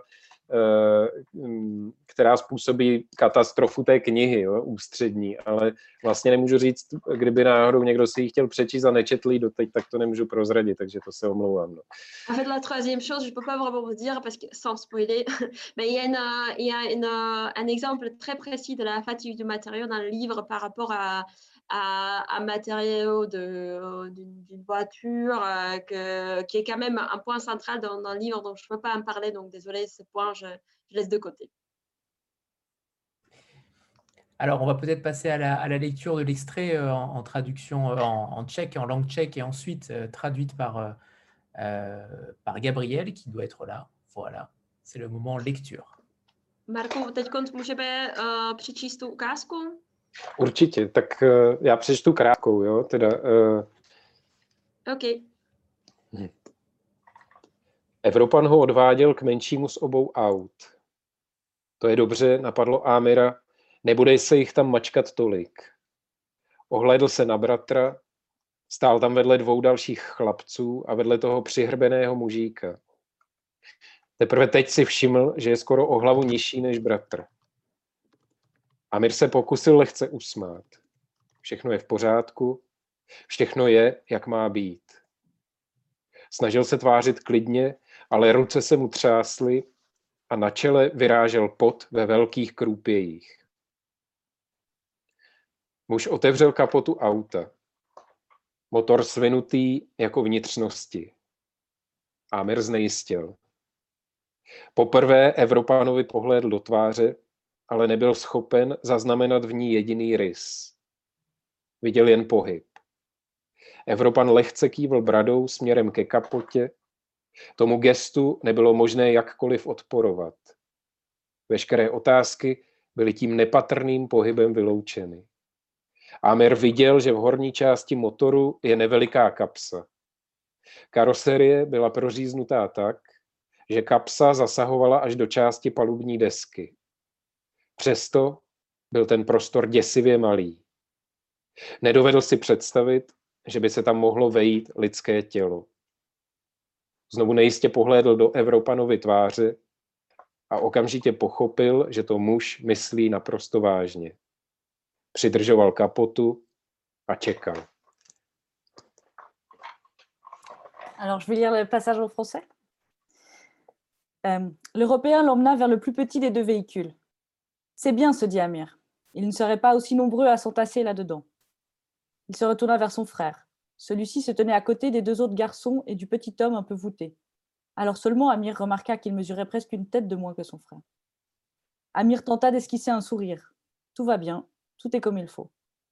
Il s'efforçait d'avoir l'air calme, mais ses mains tremblaient et de la sueur perlait à grosses gouttes sur son front. L'homme ouvrit le capot de la voiture. Un moteur, enroulé comme des entrailles. Amir eut des doutes. Il regarda pour la première fois l'Européen en face, mais fut incapable de distinguer un seul trait de son visage. Il ne voyait que le mouvement. L'Européen haussa légèrement le menton en direction du capot. Il n'était en aucune façon possible de résister à ce geste. Toutes les questions étaient exclues par ce mouvement infime. Amir vit que sur la partie supérieure du moteur, il y avait une poche, pas très grande. La carrosserie était perforée, de sorte que cette poche s'étendait jusque dans une partie du tableau de bord. Pourtant, cet espace était d'une petitesse effroyable. Amir n'arriverait pas, Amir n'arrivait pas à s'imaginer qu'un corps humain pût y entrer. Il regarda une nouvelle fois l'Européen en face, d'un air mal assuré, et comprit aussitôt que l'homme était tout à fait sérieux. Il tenait le capot. Il attendait. Merci. Merci à tous les deux. Stéphanie? Oui, moi j'ai une question pour euh, Marek. Je voudrais savoir euh, quel est son- est-ce qu'il est-ce qu'il a eu des contacts euh, directs avec peut-être, même si c'est pas forcément facile, mais avec des migrants? Parce qu'il y avait un tel réalisme en fait dans la description de certaines scènes que, comme l'a dit Olympia tout à l'heure, soit c'est vécu, soit c'est vraiment un talent exceptionnel. Mais par exemple, il y y a plusieurs scènes. Donc effectivement, la scène, la scène du camion au début, qui est absolument terrible, où on se dit que c'est vraiment euh, vécu et qu'on n'avait jamais imaginé que ça pouvait, euh, enfin qu'on pouvait ressentir ça dans son corps, effectivement, euh, quand on quand on se cache. Et la scène aussi avec le Palestinien, qui est absolument terrible. Voilà. Donc est-ce que est-ce que Marek a, pu rencontrer des des, des gens qui ont essayé justement de, passer et d'arriver en Europe? Uh, tak asi jedna z těch otázek taky, který dostáváš, a to je, jestli jsi pracoval s reálnýma lidma, kteří prošli tou, uh, tím, tou zkušeností, protože vlastně v té knižce je to prostě znát, že je to prostě uh, neuvěřitelný talent to popsat, a nebo, a nebo kombinace obojího, to, to, že to ten člověk jakoby prožil. A to je ve dvou scénách specificky. Říkala Stefany, za prvé ta s tím motorem a uzavřením vlastně v tom ten převoz a ta druhá ještě s tím palestincem, že vlastně jsou hrozně jako intenzivní Uh, tak jestli si právě pracoval s někým, kdo ti vlastně některé ty aspekty vyprávěl. Mhm. No ano, eh, já jsem na to dělal veliké rešerše, vlastně největší na, ze všech knih, co jsem, na kterých jsem kdy pracoval, tak eh, i jsem měl původně v plánu, že ta kniha bude mnohem víc eh, možná dokumentární, jo, nebo, ale, ale zároveň, eh, zároveň jsem si prostě v jisté chvíli uvědomil, že, eh, že já nemůžu, eh, nemůžu vlastně jenom sbírat si ty příběhy a pak je používat, že, že, že to, ten příběh eh, těch lidí je zároveň, nebo jsem cítil, že, že byl to nejcennější, co, co mají, jo? Že, že oni ho neustále opakují dokola, nebo opakovali na té cestě, na každém tom kontrolním stanovišti, všude vlastně popisovali, co se jim stalo a tak dál a, a byl, byl to takový jejich průkaz, zároveň na základě toho příkazu mohli, do- příběhu mohli dostat uh, azyl že jo, v, v těch cílových zemích. A já jsem vlastně nechtěl jako postupovat tak, že bych někomu eh, jedna ku jedný sebral prostě jeho osud a, a napsal si na to konto román. Že jsem si to představoval potom z opačné strany, kdyby za mnou někdo přišel a chtěl po mně to nejhorší, co jsem v životě zažil, že by si na to napsal, podle toho napsal knihu, tak jsem se vlastně zděsil. Jo. Taky bych nechtěl, jo. taky bych to neudělal. A, e, takže vlastně ten román je fikce. Jo. Pracuje s, s, na, postavený na spoustě reálných věcí, ale, ale ve výsledku je to naprosto fiktivní příběh fiktivních lidí, který se ale velice dobře eh, mohl stát, nebo pravděpodobně stal. To, to příběhy ztracených dětí v, v rámci Evropy, eh, v rámci té krize byly naprosto běžné, takže asi tak. Donc oui, alors j'ai fait une recherche euh, très, euh, une très grande recherche, en fait la plus grande parmi euh, mes, mes, romans. mais par contre, au début, je voulais que, que ce livre soit encore plus documentaire, disons. Mais en fait, je me suis rendu compte que je ne peux pas juste prendre les histoires tout à fait faites de quelqu'un qui a vécu ces histoires et la prendre telle qu'elle est et la mettre dans mon livre parce que déjà, ça, c'est la chose qui a la plus, la plus de valeur dans, dans, certains des cas de certains gens parce que ça, c'est une sorte de carte d'identité pour eux. C'est ce qu'ils racontent à chaque point de, de contrôle qu'ils passent. C'est cette histoire qui leur permet en fait de, de rentrer en Europe, c'est euh, cette histoire qui leur permet d'obtenir euh, asile. Euh, c'est vraiment quelque chose qui est très intégré à, à, leur personnalité. Donc, je ne pouvais pas, justement, je me disais, si j'avais quelqu'un qui venait vers moi, qui disait, racontez-moi ce que vous avez vécu de pire dans votre vie et je vais faire un roman là-dessus. Je dit, mais, mais non, c'est pas possible, je ne peux pas faire ça. Donc, du coup, il y a les éléments euh, qui sont passés, il y a les éléments qui ont pu se passer, euh, mais c'est de la fiction. Donc, il y a des, des, éléments qui, qui, se sont probablement passés parce qu'il y a plein d'histoires des enfants qui sont perdus. Euh, en train de passage en, Europe, etc. Mais ce n'est pas, voilà, ce n'est pas une histoire d'une personne telle, telle qu'elle était vécue. J'avais une question euh, pour Marek toujours. Euh, quelles sont ses influences littéraires? Est-ce que euh, les grands auteurs tchèques comme, comme Boubil Rabal ou Karel Čapek, est-ce que ça fait partie de son patrimoine ou au contraire et, deuxième question d'ailleurs, est-ce qu'il lit de la littérature française? Tak otázka první je, jaké jsou tvoje vlivy českých velikánů, jako třeba Bohumila Hrabala, Karla Čapka, jestli to je nějaký vliv, anebo vůbec. A druhá otázka je, jestli čteš francouzskou literaturu a případně mm-hmm. koho. Um, no, uh, těch českých vlivů je, by byl asi nespočet pro mě. Uh, na mě měl uh, ze všech asi autorů, kteří tvořili v Čechách, řekl bych, eh, velice zásadní vliv eh, Franz Kafka že, v jistém období, ale ne tak, že bych se někdy snažil přiblížit jeho stylu, což si myslím, že je nemožný a, a, a nerealizovatelný. A e, potom samozřejmě Milan Kundera, který, e, který je nějak ne, e, ne, člověk se mu prostě nevyhne, stejně tak jako Hrabalovi, stejně tak jako Haškovi, stejně tak jako do jisté míry Čapkovi, ale já jsem se vždycky strašně snažil najít si nějaký svůj hlas a neříkám, že se mi to povedlo, eh, nebo že, že už se mi to povedlo, ale pracuji na tom najít si nějakou svoji polohu jazyka a vyjadřování. Eh, takže pro mě všichni tihle lidé byli strašně vlivní a je to součást kánonu české literatury, ale, ale vlastně se snažím se jich všech tak nějak spíš zbavit, jo? Ne, ne, eh, najít si, vyšlapat si nějakou svoji cestu jednoduše. Tohle pour, la, pour la première partie, euh, oui, bien sûr, euh, on ne peut pas éviter forcément à, à tomber sur les, les grands euh, euh, auteurs de la littérature tchèque que vous avez mentionné. Il y a euh, d'autres, euh, bien sûr. Mais bien sûr, j'ai été influencée, je ne pouvais pas, c'est vraiment incontournable, passer de Franz Kafka, mais bien sûr, c'est impossible d'aller dans ces pas, c'est impossible de, travailler de, de, même manière. Ce n'est pas voilà, quelque chose que je pourrais faire. Et aussi incontournable, bien sûr, Milan Kundera. Euh, mais ce que j'essayais de faire, c'est toujours de euh, trouver ma propre voix. Donc, euh, moi, ma démarche, c'est plutôt de se décharger de ces influences littéraires et d'aller vraiment, de faire mon propre parcours, de, trouver ma propre voix. Donc, ça, c'est pour la première partie de la question.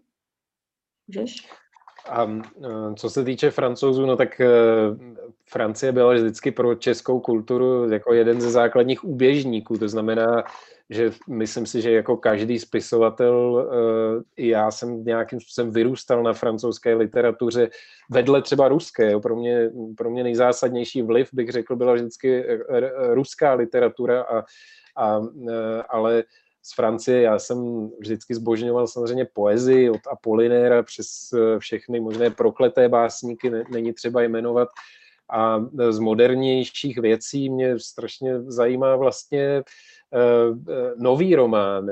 Mě strašně zajímají podstatě knihy, které jsou založené na popisu už delší dobu, jak je vidět asi na únavě materiálu. To znamená, že pro mě třeba manifesty nebo respektive takové klíčové texty nového románu byly neskutečně vlivné a důležité a do dneška se k ním vracím. Takže možná tohle, no pak stovky dalších. Já nevím, jestli ne, nechtěl bych vás zahltit telefonním seznamem jmen, které bez tak znáte stokrát líp než já, ale, ale třeba Michel Tournier pro mě byl hrozně důležitý autor vedle toho uh, z poslední doby. Donc il y, en a, il y en a plein parce qu'en fait, euh, la France a été quand même euh, toujours une influence indéniable sur la littérature tchèque, euh, la culture. Donc je peux dire, euh, d'être à côté de plein des autres auteurs que j'ai euh, vécu, j'ai grandi avec la littérature française, qui a été euh, une influence indéniable, mais par contre, peut-être moins pour moi personnellement que la littérature russe. Euh, mais bien sûr, j'adore tout ce qui est la, poésie de Apollinaire, les, poètes maudits. mais je me, ce qui, m'enchante le plus enfin, de, point de vue de la de l'inspiration dans, mon œuvre, c'est le, nouveau roman. Non, excusez-moi, c'est ma note, je ne suis pas sûre si c'est bien le titre de nouveau roman. Euh, pour euh, tout ce qui est les romans de, de descriptifs, euh, qui est vraiment, je crois, qui se ressent beaucoup dans la, fatigue du matériau. C'est le choix de langage, c'est le choix de, syntaxe, c'est le choix de, manier les mots d'une certaine, certaine, manière. Et sinon, j'en aurais peut-être des centaines d'autres, mais je ne, je ne, peux pas vous charger avec euh, les pages jaunes de, mes auteurs français préférés que vous connaissez euh, d'ailleurs. Euh, je peux peut-être mentionner Michel Tournier, il y en a plein d'autres. Merci. Moi, j'ai une question provocatrice euh, quand même.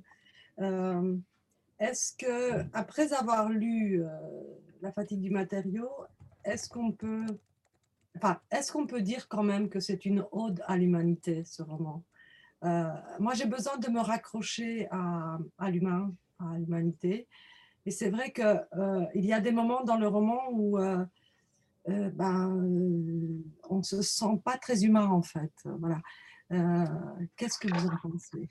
Moi, j'ai besoin de ça. Voilà, me dire de, de, de garder la foi dans l'humain. Voilà. quel est votre avis là-dessus? Uh, Olympia se ptá, jestli uh, člověk, i když vlastně čte uh, únavu materiálu jako něco, co je, trošku ztrácí víru v, v lidstvo, tak jestli naopak uh, jako na to člověk nemůže právě nahlížet na, něco jako na, na odu, jako na lidstvo, jestli uh, je to nějakým způsobem jako uh, potřeba právě tuhletu jako víru v lidstvo v lidech nějak podnítit z tvýho pohledu. Um, no, já pevně věřím, že to v té knize tak nějak je. Jo. Já, já, uh, já, když jsem tu knihu psal, tak eh, jak už bylo řečeno, já jsem nechtěl nikoho z něčeho obvinovat nebo, uh, nebo na někoho házet, že se chová takhle nebo takhle, ale já jsem doufal, že by to mohl být pokus, jak, jak nějak spolu prožít něco. Jo. Že, že to, co literatura umí především, je, je prostě vás chytit za límec a vtáhnout do kůže někoho cizího jo, a být s ním v té situaci. A já tu knihu jsem vystavil schválně tak, aby byla co, co nejtělesnější, protože si myslím, že tělo je nám všem prostě společný. To je naše základní starost. S ním přijdeme do těla, s ním z něj odejdeme a je to, je to prostě taková závorka kolem našeho života a, na zák- a je úplně jedno, jestli, jsme, jestli se narodíme na Blízkém nebo Dálném východě, nebo uprostřed Evropy, nebo někde v oceánii. Prostě to je, to je základní kondice a každý člověk může mít strach, každý člověk miluje svoje blízké a každý člověk chce prostě eh, být v teple a, a, a nemít hlad. Jo? A, a na základě toho já jsem se snažil tu knihu té knihy vyprávět, jo? tady na, na, na těchto společných věcech. Takže v tomhle věřím, že to tam snad nějakým způsobem je nějaká naděje. Euh, justement, j'espère que qu'on va transverser cet euh, espoir en humanité, euh, que, je n'abandonne pas complètement à l'humanité. Et ce que je voulais en fait, c'était vraiment mon, but de, de, voir ça à travers de, de ce que j'ai pris comme le, personnage principal presque, on peut dire, de, ce roman, c'est le corps humain, parce que le corps humain, c'est universel à tout le monde. On, peu importe si on est né au, cœur d'Europe, peu importe si on est né au Moyen-Orient ou en Afrique, ce qu'on a tous le même, c'est notre corps. Donc, euh, c'est vraiment ça que je voulais, euh, viser en, parlant de, ce corps, de cette corporalité de, ce roman c'est euh, de dire il y a quand même un certain universalisme de, l'humanité euh, qui transperce justement les, clôtures euh, qu'on bâtit un peu autour de nous. Stéphanie? Oui, alors c'est peut-être un détail, c'est peut-être aussi une question de traduction, mais euh, en fait, souvent dans le roman, il y a un, terme qui revient pour désigner enfin, les personnages, c'est euh, le garçon. Et euh, alors moi, ça m'a beaucoup interpellée parce que bah, en français, quand on utilise ce mot-là, c'est quand même qu'on désigne quelqu'un qui est très jeune, qui n'est pas forcément d'ailleurs majeur. Et donc, je me suis demandé si dans la tête de Marek, les personnages qu'il décrivait, enfin, les, deux personnages principaux, était aussi jeune que ça, ou bien si s'il n'y avait pas de possibilité de le dire autrement en fait entre le, le tchèque et le, français. Donc si c'est un problème de, enfin un problème c'est pas le mot, mais est-ce que c'est une question de, traduction ou bien est-ce que les personnages étaient vraiment très jeunes? Et, notamment, pardon Eva, je, je, rajoute juste une, une question. pourquoi donner un prénom à un seul des deux frères? Ok. Uh, že um, uh, první otázka o Stefani je vlastně to, že uh, se tam neustále mluví o tom chlapci. Uh, teď já si nejsem jistá, jestli on se uh, jmenuje se chlapec i v českém vydání, že jo? Ano. Ano. Uh, takže jakože ve francouzštině vlastně to slovo chlapec prostě působí jako někdo, kde je jako hodně, hodně mladý. A jestli vlastně tohleto ve tvojí hlavě, ty, ty dva bratři jsou prostě skoro děti, prostě určitě to nejsou jako dospělí nebo mladí dospělí, uh, jestli to bylo vlastně jako záměrný, nebo pr- právě si pokládala tu otázku, jestli tam není právě, jako jestli to není za, um, ne záměr, jestli to není vlastně nějaký problém toho překladu, kde vlastně to může být slovo jako chlapec a to ligách jsou v té francouzštině, uh, to může vyznít trošku, má to jakoby jinou konotaci, ale jestli vlastně v tvojí hlavě Aha. oni jsou vlastně takhle mladí. Um, no, uh, v českém, v češtině je, se ten hrdina jmenuje Kluk, jo. takže to je takový, jako kde, kde člověk může a nemusí ho vidět jako dítě a může a nemusí ho vidět jako teenagera, nebo kluk se může říct i dospělému člověku, ale tam je někde celkem jasně řečeno, že on bude, eh, že, že dospělý není.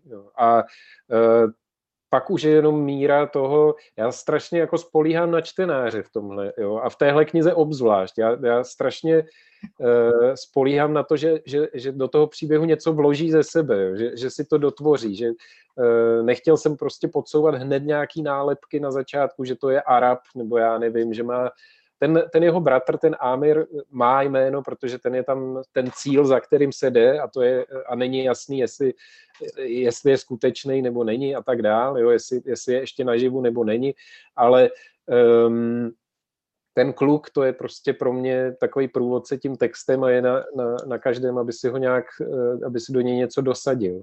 Stejně tak jako do poslední kapitoly té knihy, která je stejně tak libovolně eh, interpretovatelná. Vlastně ta druhá jenom část, eh, to byla právě k tomu, proč se jmenuje kluk a ten druhý vlastně má to jméno. Jo, eh, tak já na to možná odpovím potom, teda, jestli můžu. Nebo, jestli, nebo víš co, tak eh, já to řeknu rovnou, to je jednoduchý, protože právě proto, že, že ten, ten Amir, ten, ten starší z těch bratrů, je, je vlastně ten, po kom se touží. Jo. Potom ten kluk touží, za ním chce jít, to je ten jeho starší bratr a to je ten na něho někde čeká. Jo. A e, tam jsem chtěl, aby bylo jasný, že má jméno, aby on aby byl takový jako konkretizovaný v hlavě toho kluka, ale, ale skutečný hrdina té knihy je ten kluk a proto je, je vlastně bezejmený. Což je, e, aby to byla taková otevřená, otevřená prostě obálka, jo, do který si každý může vložit, co chce. No. Donc euh, oui, pour le justement, je, devais aussi vérifier parce que ça fait un bout de temps que, j'ai lu la version tchèque. Pour le, le mot, le, choix des mots, c'est peut-être la question de traduction. Euh, effectivement, parce qu'en tchèque, le, mot que Marek a utilisé, c'est pas euh, le garçon dans le sens, enfin, c'est difficile d'expliquer comme ça, mais c'est un mot que vous pouvez utiliser pour dire pour appeler quelqu'un qui a peut-être 5 ans, mais peut-être 15. Vous pouvez vous appeler entre les amis comme ça euh, quand vous avez 30 ans. Euh, ce n'est pas, pas vraiment un, mot qui, est forcément défini. Et en fait, c'est ça la, la, euh, la, chose que je voulais vraiment souligner, c'est qu'il y a cet aspect que je repose beaucoup sur l'imagination de, de lecteur.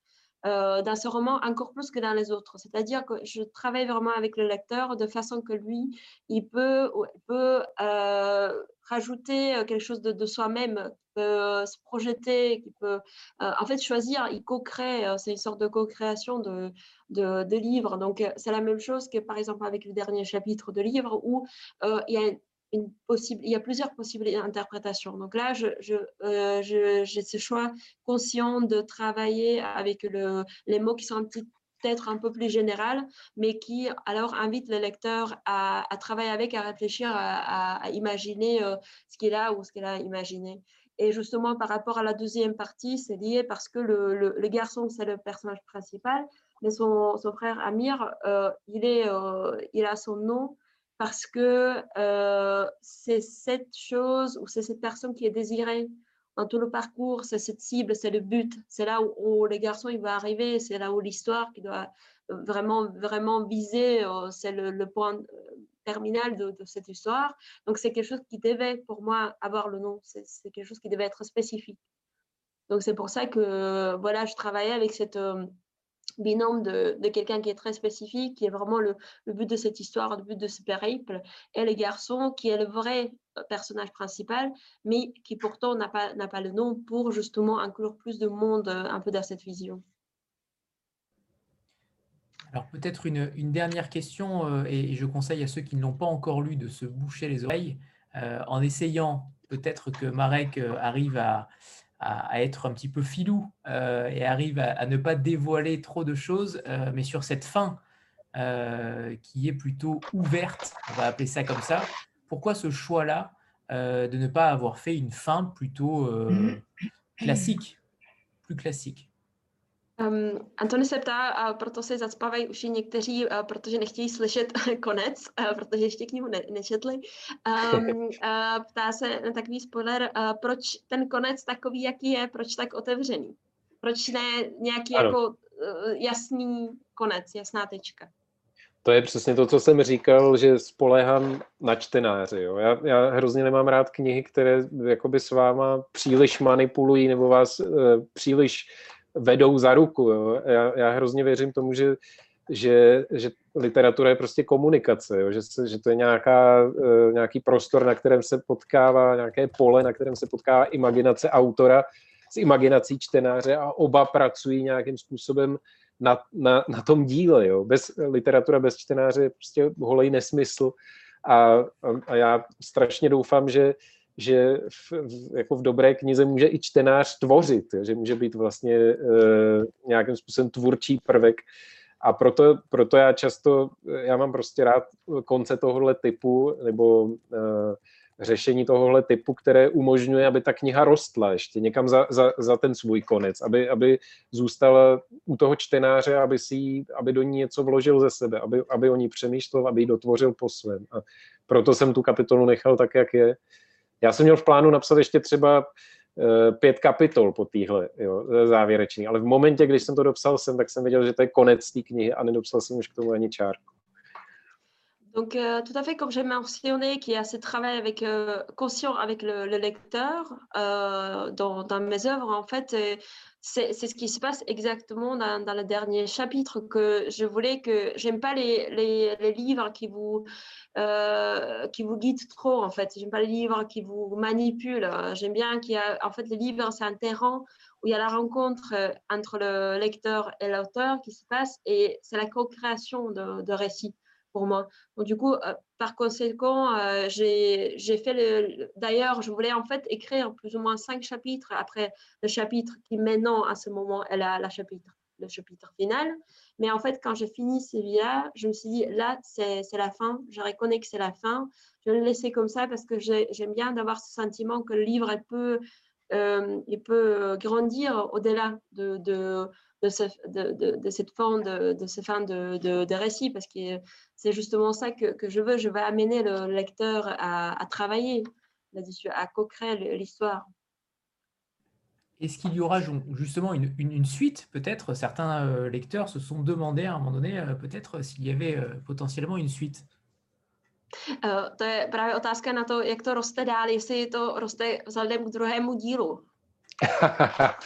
Ehm, ne, ne, ne, já, to bych nerad. Já právě si myslím, že, že, ehm, že ta kniha má tady tenhle eh, otevřený konec, ve který může mít spoustu významů a eh, že to k tomu prostě patří. No. Že, eh, dalo by se uvažovat o leda s čem, ale já právě myslím, že, že já mám hrozně rád texty, které tak jako dýchají, jo, které, jsou nějak, které mají nějaké průduchy a, a je v nich možnost e, prostě se k ním třeba vrátit po letech. Jo. Já bych byl hrozně rád, kdyby, kdyby to byla kniha, která, kterou člověk nepřečte a nezahodí nebo se s ní nepodloží poličku. Jo. Že, že, že, by, že, že mám pocit, že je tam mo, mo, více možností, jak to celé číst a, a, a věřím, že, že já prostě věřím, že čtenáři jsou hrozně inteligentní lidi, jo, že, že nějakým způsobem uh, do toho vnesou něco z, z, ze sebe, no, zase.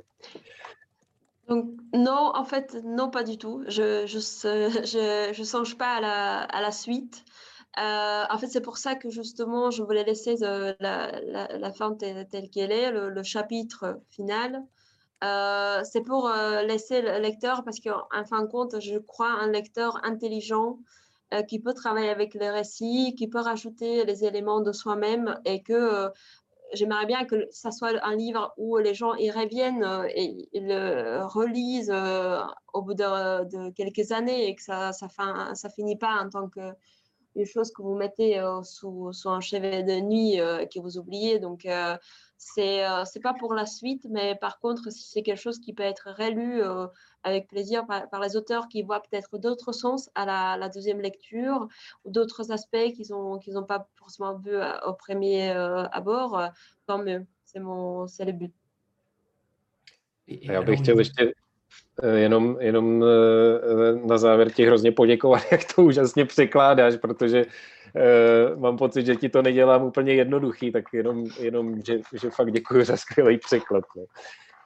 un petit remerciement pour le pour la traduction. C'est juste ça va ça va de soi, mais c'est vrai que c'est pas évident parce que Marek les, les choix les choix de mots qu'il euh, enfin qu'il fait, euh, ce n'est pas évident. C'est un peu comme dans le, dans le livre, mais ça, ça va. Il n'y a pas de souci. Est-ce qu'il est en train de, de, travailler sur un nouveau roman ou euh, alors c'est difficile le nouveau roman puisque celui-ci a été écrit en 2016 donc euh, euh, j'imagine qu'il l'a écrit euh, ensuite. Euh, et est-ce que Olympia euh, va décider de l'éditer de à nouveau pour un prochain roman ou non? Je laisse Marek d'abord. Répondre. Ok, serait spoilé d'abord. Uh, uh, Matoni se ptá, jestli pracuješ na, na něčem novém, což teda v, to, v téhle konstelaci, kdy ta unava materiálu už vyšla, není to úplně jako nejnovější knížka, uh, mm. ale není úplně jako um, evidentní, ale každopádně, jestli máš něco teď rozpracovaného a potom druhá část byla na Olympii, jestli, uh, jestli tě bude dále vydávat. tak ty můžeš na svoji část. No, e, pracuju. Já pořád mám něco rozpracováno, většinou tak tři, čtyři texty naraz a e, teďka už další dobu pracuju na knize, kterou jsem rozepsal už, už asi před třemi lety ve Skotsku na, na rezidenci a, a e, roste mi z toho taková obrovská, takový obrovský román, ale, ale který bez tak seškrtám zase tak na 200 stránek, tak uvidíme, no, co z toho vzejde. Ono to, já, já pracuju pomalu, bohužel. Euh, donc, du coup, pour euh, le, euh, le, prochain roman, en fait, ce qui se passe, c'est que je travaille sur trois à quatre textes à la fois. Donc, j'ai beaucoup de choses qui se passent simultanément.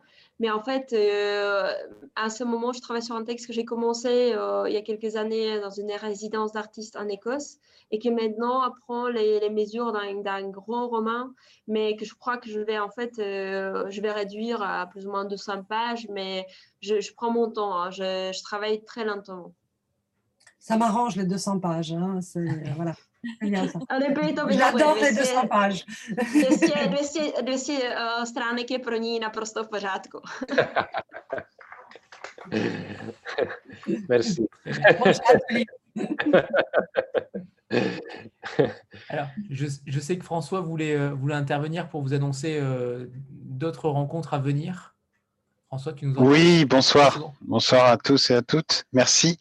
Euh, j'ai demandé la permission à Anthony parce que je veux pas non plus euh, que je suis très impressionné. C'est vraiment très agréable de, vous écouter, de vous voir. Euh, il se trouve qu'en fait, cette semaine, on a plein de rencontres en ligne qui se, qui, qui se déroulent. Donc, si ça vous intéresse, on a demain soir deux auteurs contemporains russes cette fois-ci. Donc, vous pourrez entendre du russe si vous le souhaitez. C'est aussi sur Zoom. Euh, donc, là, ça doit être, je ne sais pas si on le voit euh, dans le bon sens ou pas. Enfin bref, les Petrov et la grippe, etc. euh, d'Alexei Salnikov, qui est un roman un peu déjanté, euh, qui est sorti à la rentrée septembre et qui raconte l'histoire d'une famille un peu Monsieur Tout le Monde, mais qui vit des aventures complètement invraisemblables entre l'alcool, les médicaments et une ville où il se passe des trucs euh, comme ça, à la limite du, possible.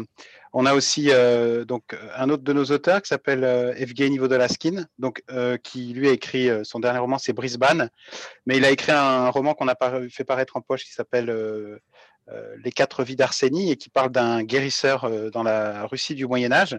Et en fait, ils seront tous les deux dans une table ronde qui s'appelle Soigner les mots MAUX par des mots, MOTS, dans le cadre des journées du livre russe qui ont deux sessions en ligne, donc euh, demain soir à 18h, et euh, une autre samedi à 15h, où en fait, euh, bon, je n'ai pas, pas son livre parce que j'ai envoyé tout ce que j'avais chez moi, mais quand vous verrez ça, vous comprendrez de quoi il s'agit. Ah. C'est-à-dire, pardon? Olympia, Olympia bon. Voilà, Olympia là, elle va vous montrer la couverture d'un livre vraiment formidable. Voilà, de, d'une auteure qui s'appelle Irina Emilianova, qui est en fait la fille de la dernière campagne de Boris Pasternak, euh, qui euh, s'est retrouvée au cœur euh, de, de, toute l'aventure de l'écriture du docteur Givago et du destin tragique que, qui, a subi ce, ce roman, qui jusqu'à la mort de Pasternak. Ensuite, elle a été envoyée avec sa mère dans les camps en Sibérie parce qu'elle a été accusée d'avoir trafiqué des devises pour avoir aidé euh, Boris Pasternak à toucher ses droits d'auteur. Et c'est une dame qui a rencontré ensuite, euh, au fur et à mesure, euh, en, dehors de Boris Pasternak lui-même et de sa mère, qui sont des, dont l'histoire est fascinante, puisque Olga Ivinskaya, c'est celle qui a inspiré le personnage de Lara dans le, le docteur Jivago. Elle a rencontré aussi Varlam Shalamov, elle a côtoyé très près la fille de Marina Tsvetaeva, enfin, et donc elle sera aussi donc, à une table ronde en ligne samedi à 15h dans le cadre de ces mêmes journées du livre russe. Euh, tout est sur notre page Facebook, mais si vous voulez, je, vous, envoie des infos. Euh, et en fait, euh, une table ronde où il y aura aussi Georges Niva et qui sera consacrée justement plus précisément au docteur Jivago. Voilà, j'ai été super long. je vous remercie. C'est juste pour prolonger, entendre un peu de russe et puis si, votre catalogue, si notre catalogue vous, intrigue ou vous plaît, c'est aussi une occasion de découvrir une autre de ces facettes. Voilà, merci beaucoup en tout cas. Merci, merci François. Et, Eva voulait rajouter peut-être quelque chose sur. Euh, j'ai fait une petite PRIS de Marek. non, c'est pas, euh, voilà, c'est pas le cas, mais c'est juste pour dire que voilà, ça va être une petite euh, demi-année, peut-être une année. Bon, je sais que l'édition de dessert, vous avez d'autres auteurs, donc vous pouvez pas vous consacrer à 150%. vous êtes déjà à 100% à la promotion des livres de, de Marek. C'était juste pour, pour dire qu'il s'est invité à Bruxelles à plusieurs reprises euh, je crois que ça va être plutôt euh, en virtuel euh, au premier moment en, mars et puis au deuxième, on verra bien en mai si, si ça, nous, ça nous permettra de, de l'accueillir ici à la Forêt du Livre. Donc, c'est vrai, vous êtes aussi bienvenue pour les, pour les autres rencontres, parce qu'on parlera aussi de son roman graphique qui est sorti l'année passée, donc, dont on n'a pas touché bien sûr ici, mais voilà. Parfait. Merci, parfait. merci beaucoup. Il est temps de, de vous remercier tous les quatre. merci Marek, thank you. merci. merci Eva, merci, merci, Eva infiniment parce que véritablement c'était extrêmement fluide et et euh, vous avez fait une traduction merveilleuse qui nous a permis de comprendre euh, véritablement la, pensée de Marek. Donc merci infiniment et merci évidemment euh, Olympia et Gabriel, et Gabriel notamment qui a permis cette rencontre-là. Donc merci à, tous, à tous les quatre. Et écoutez, peut-être une prochaine fois avec grand plaisir. Merci, à, vous tous. Merci à tout le monde. Pour votre enthousiasme général, c'est très agréable.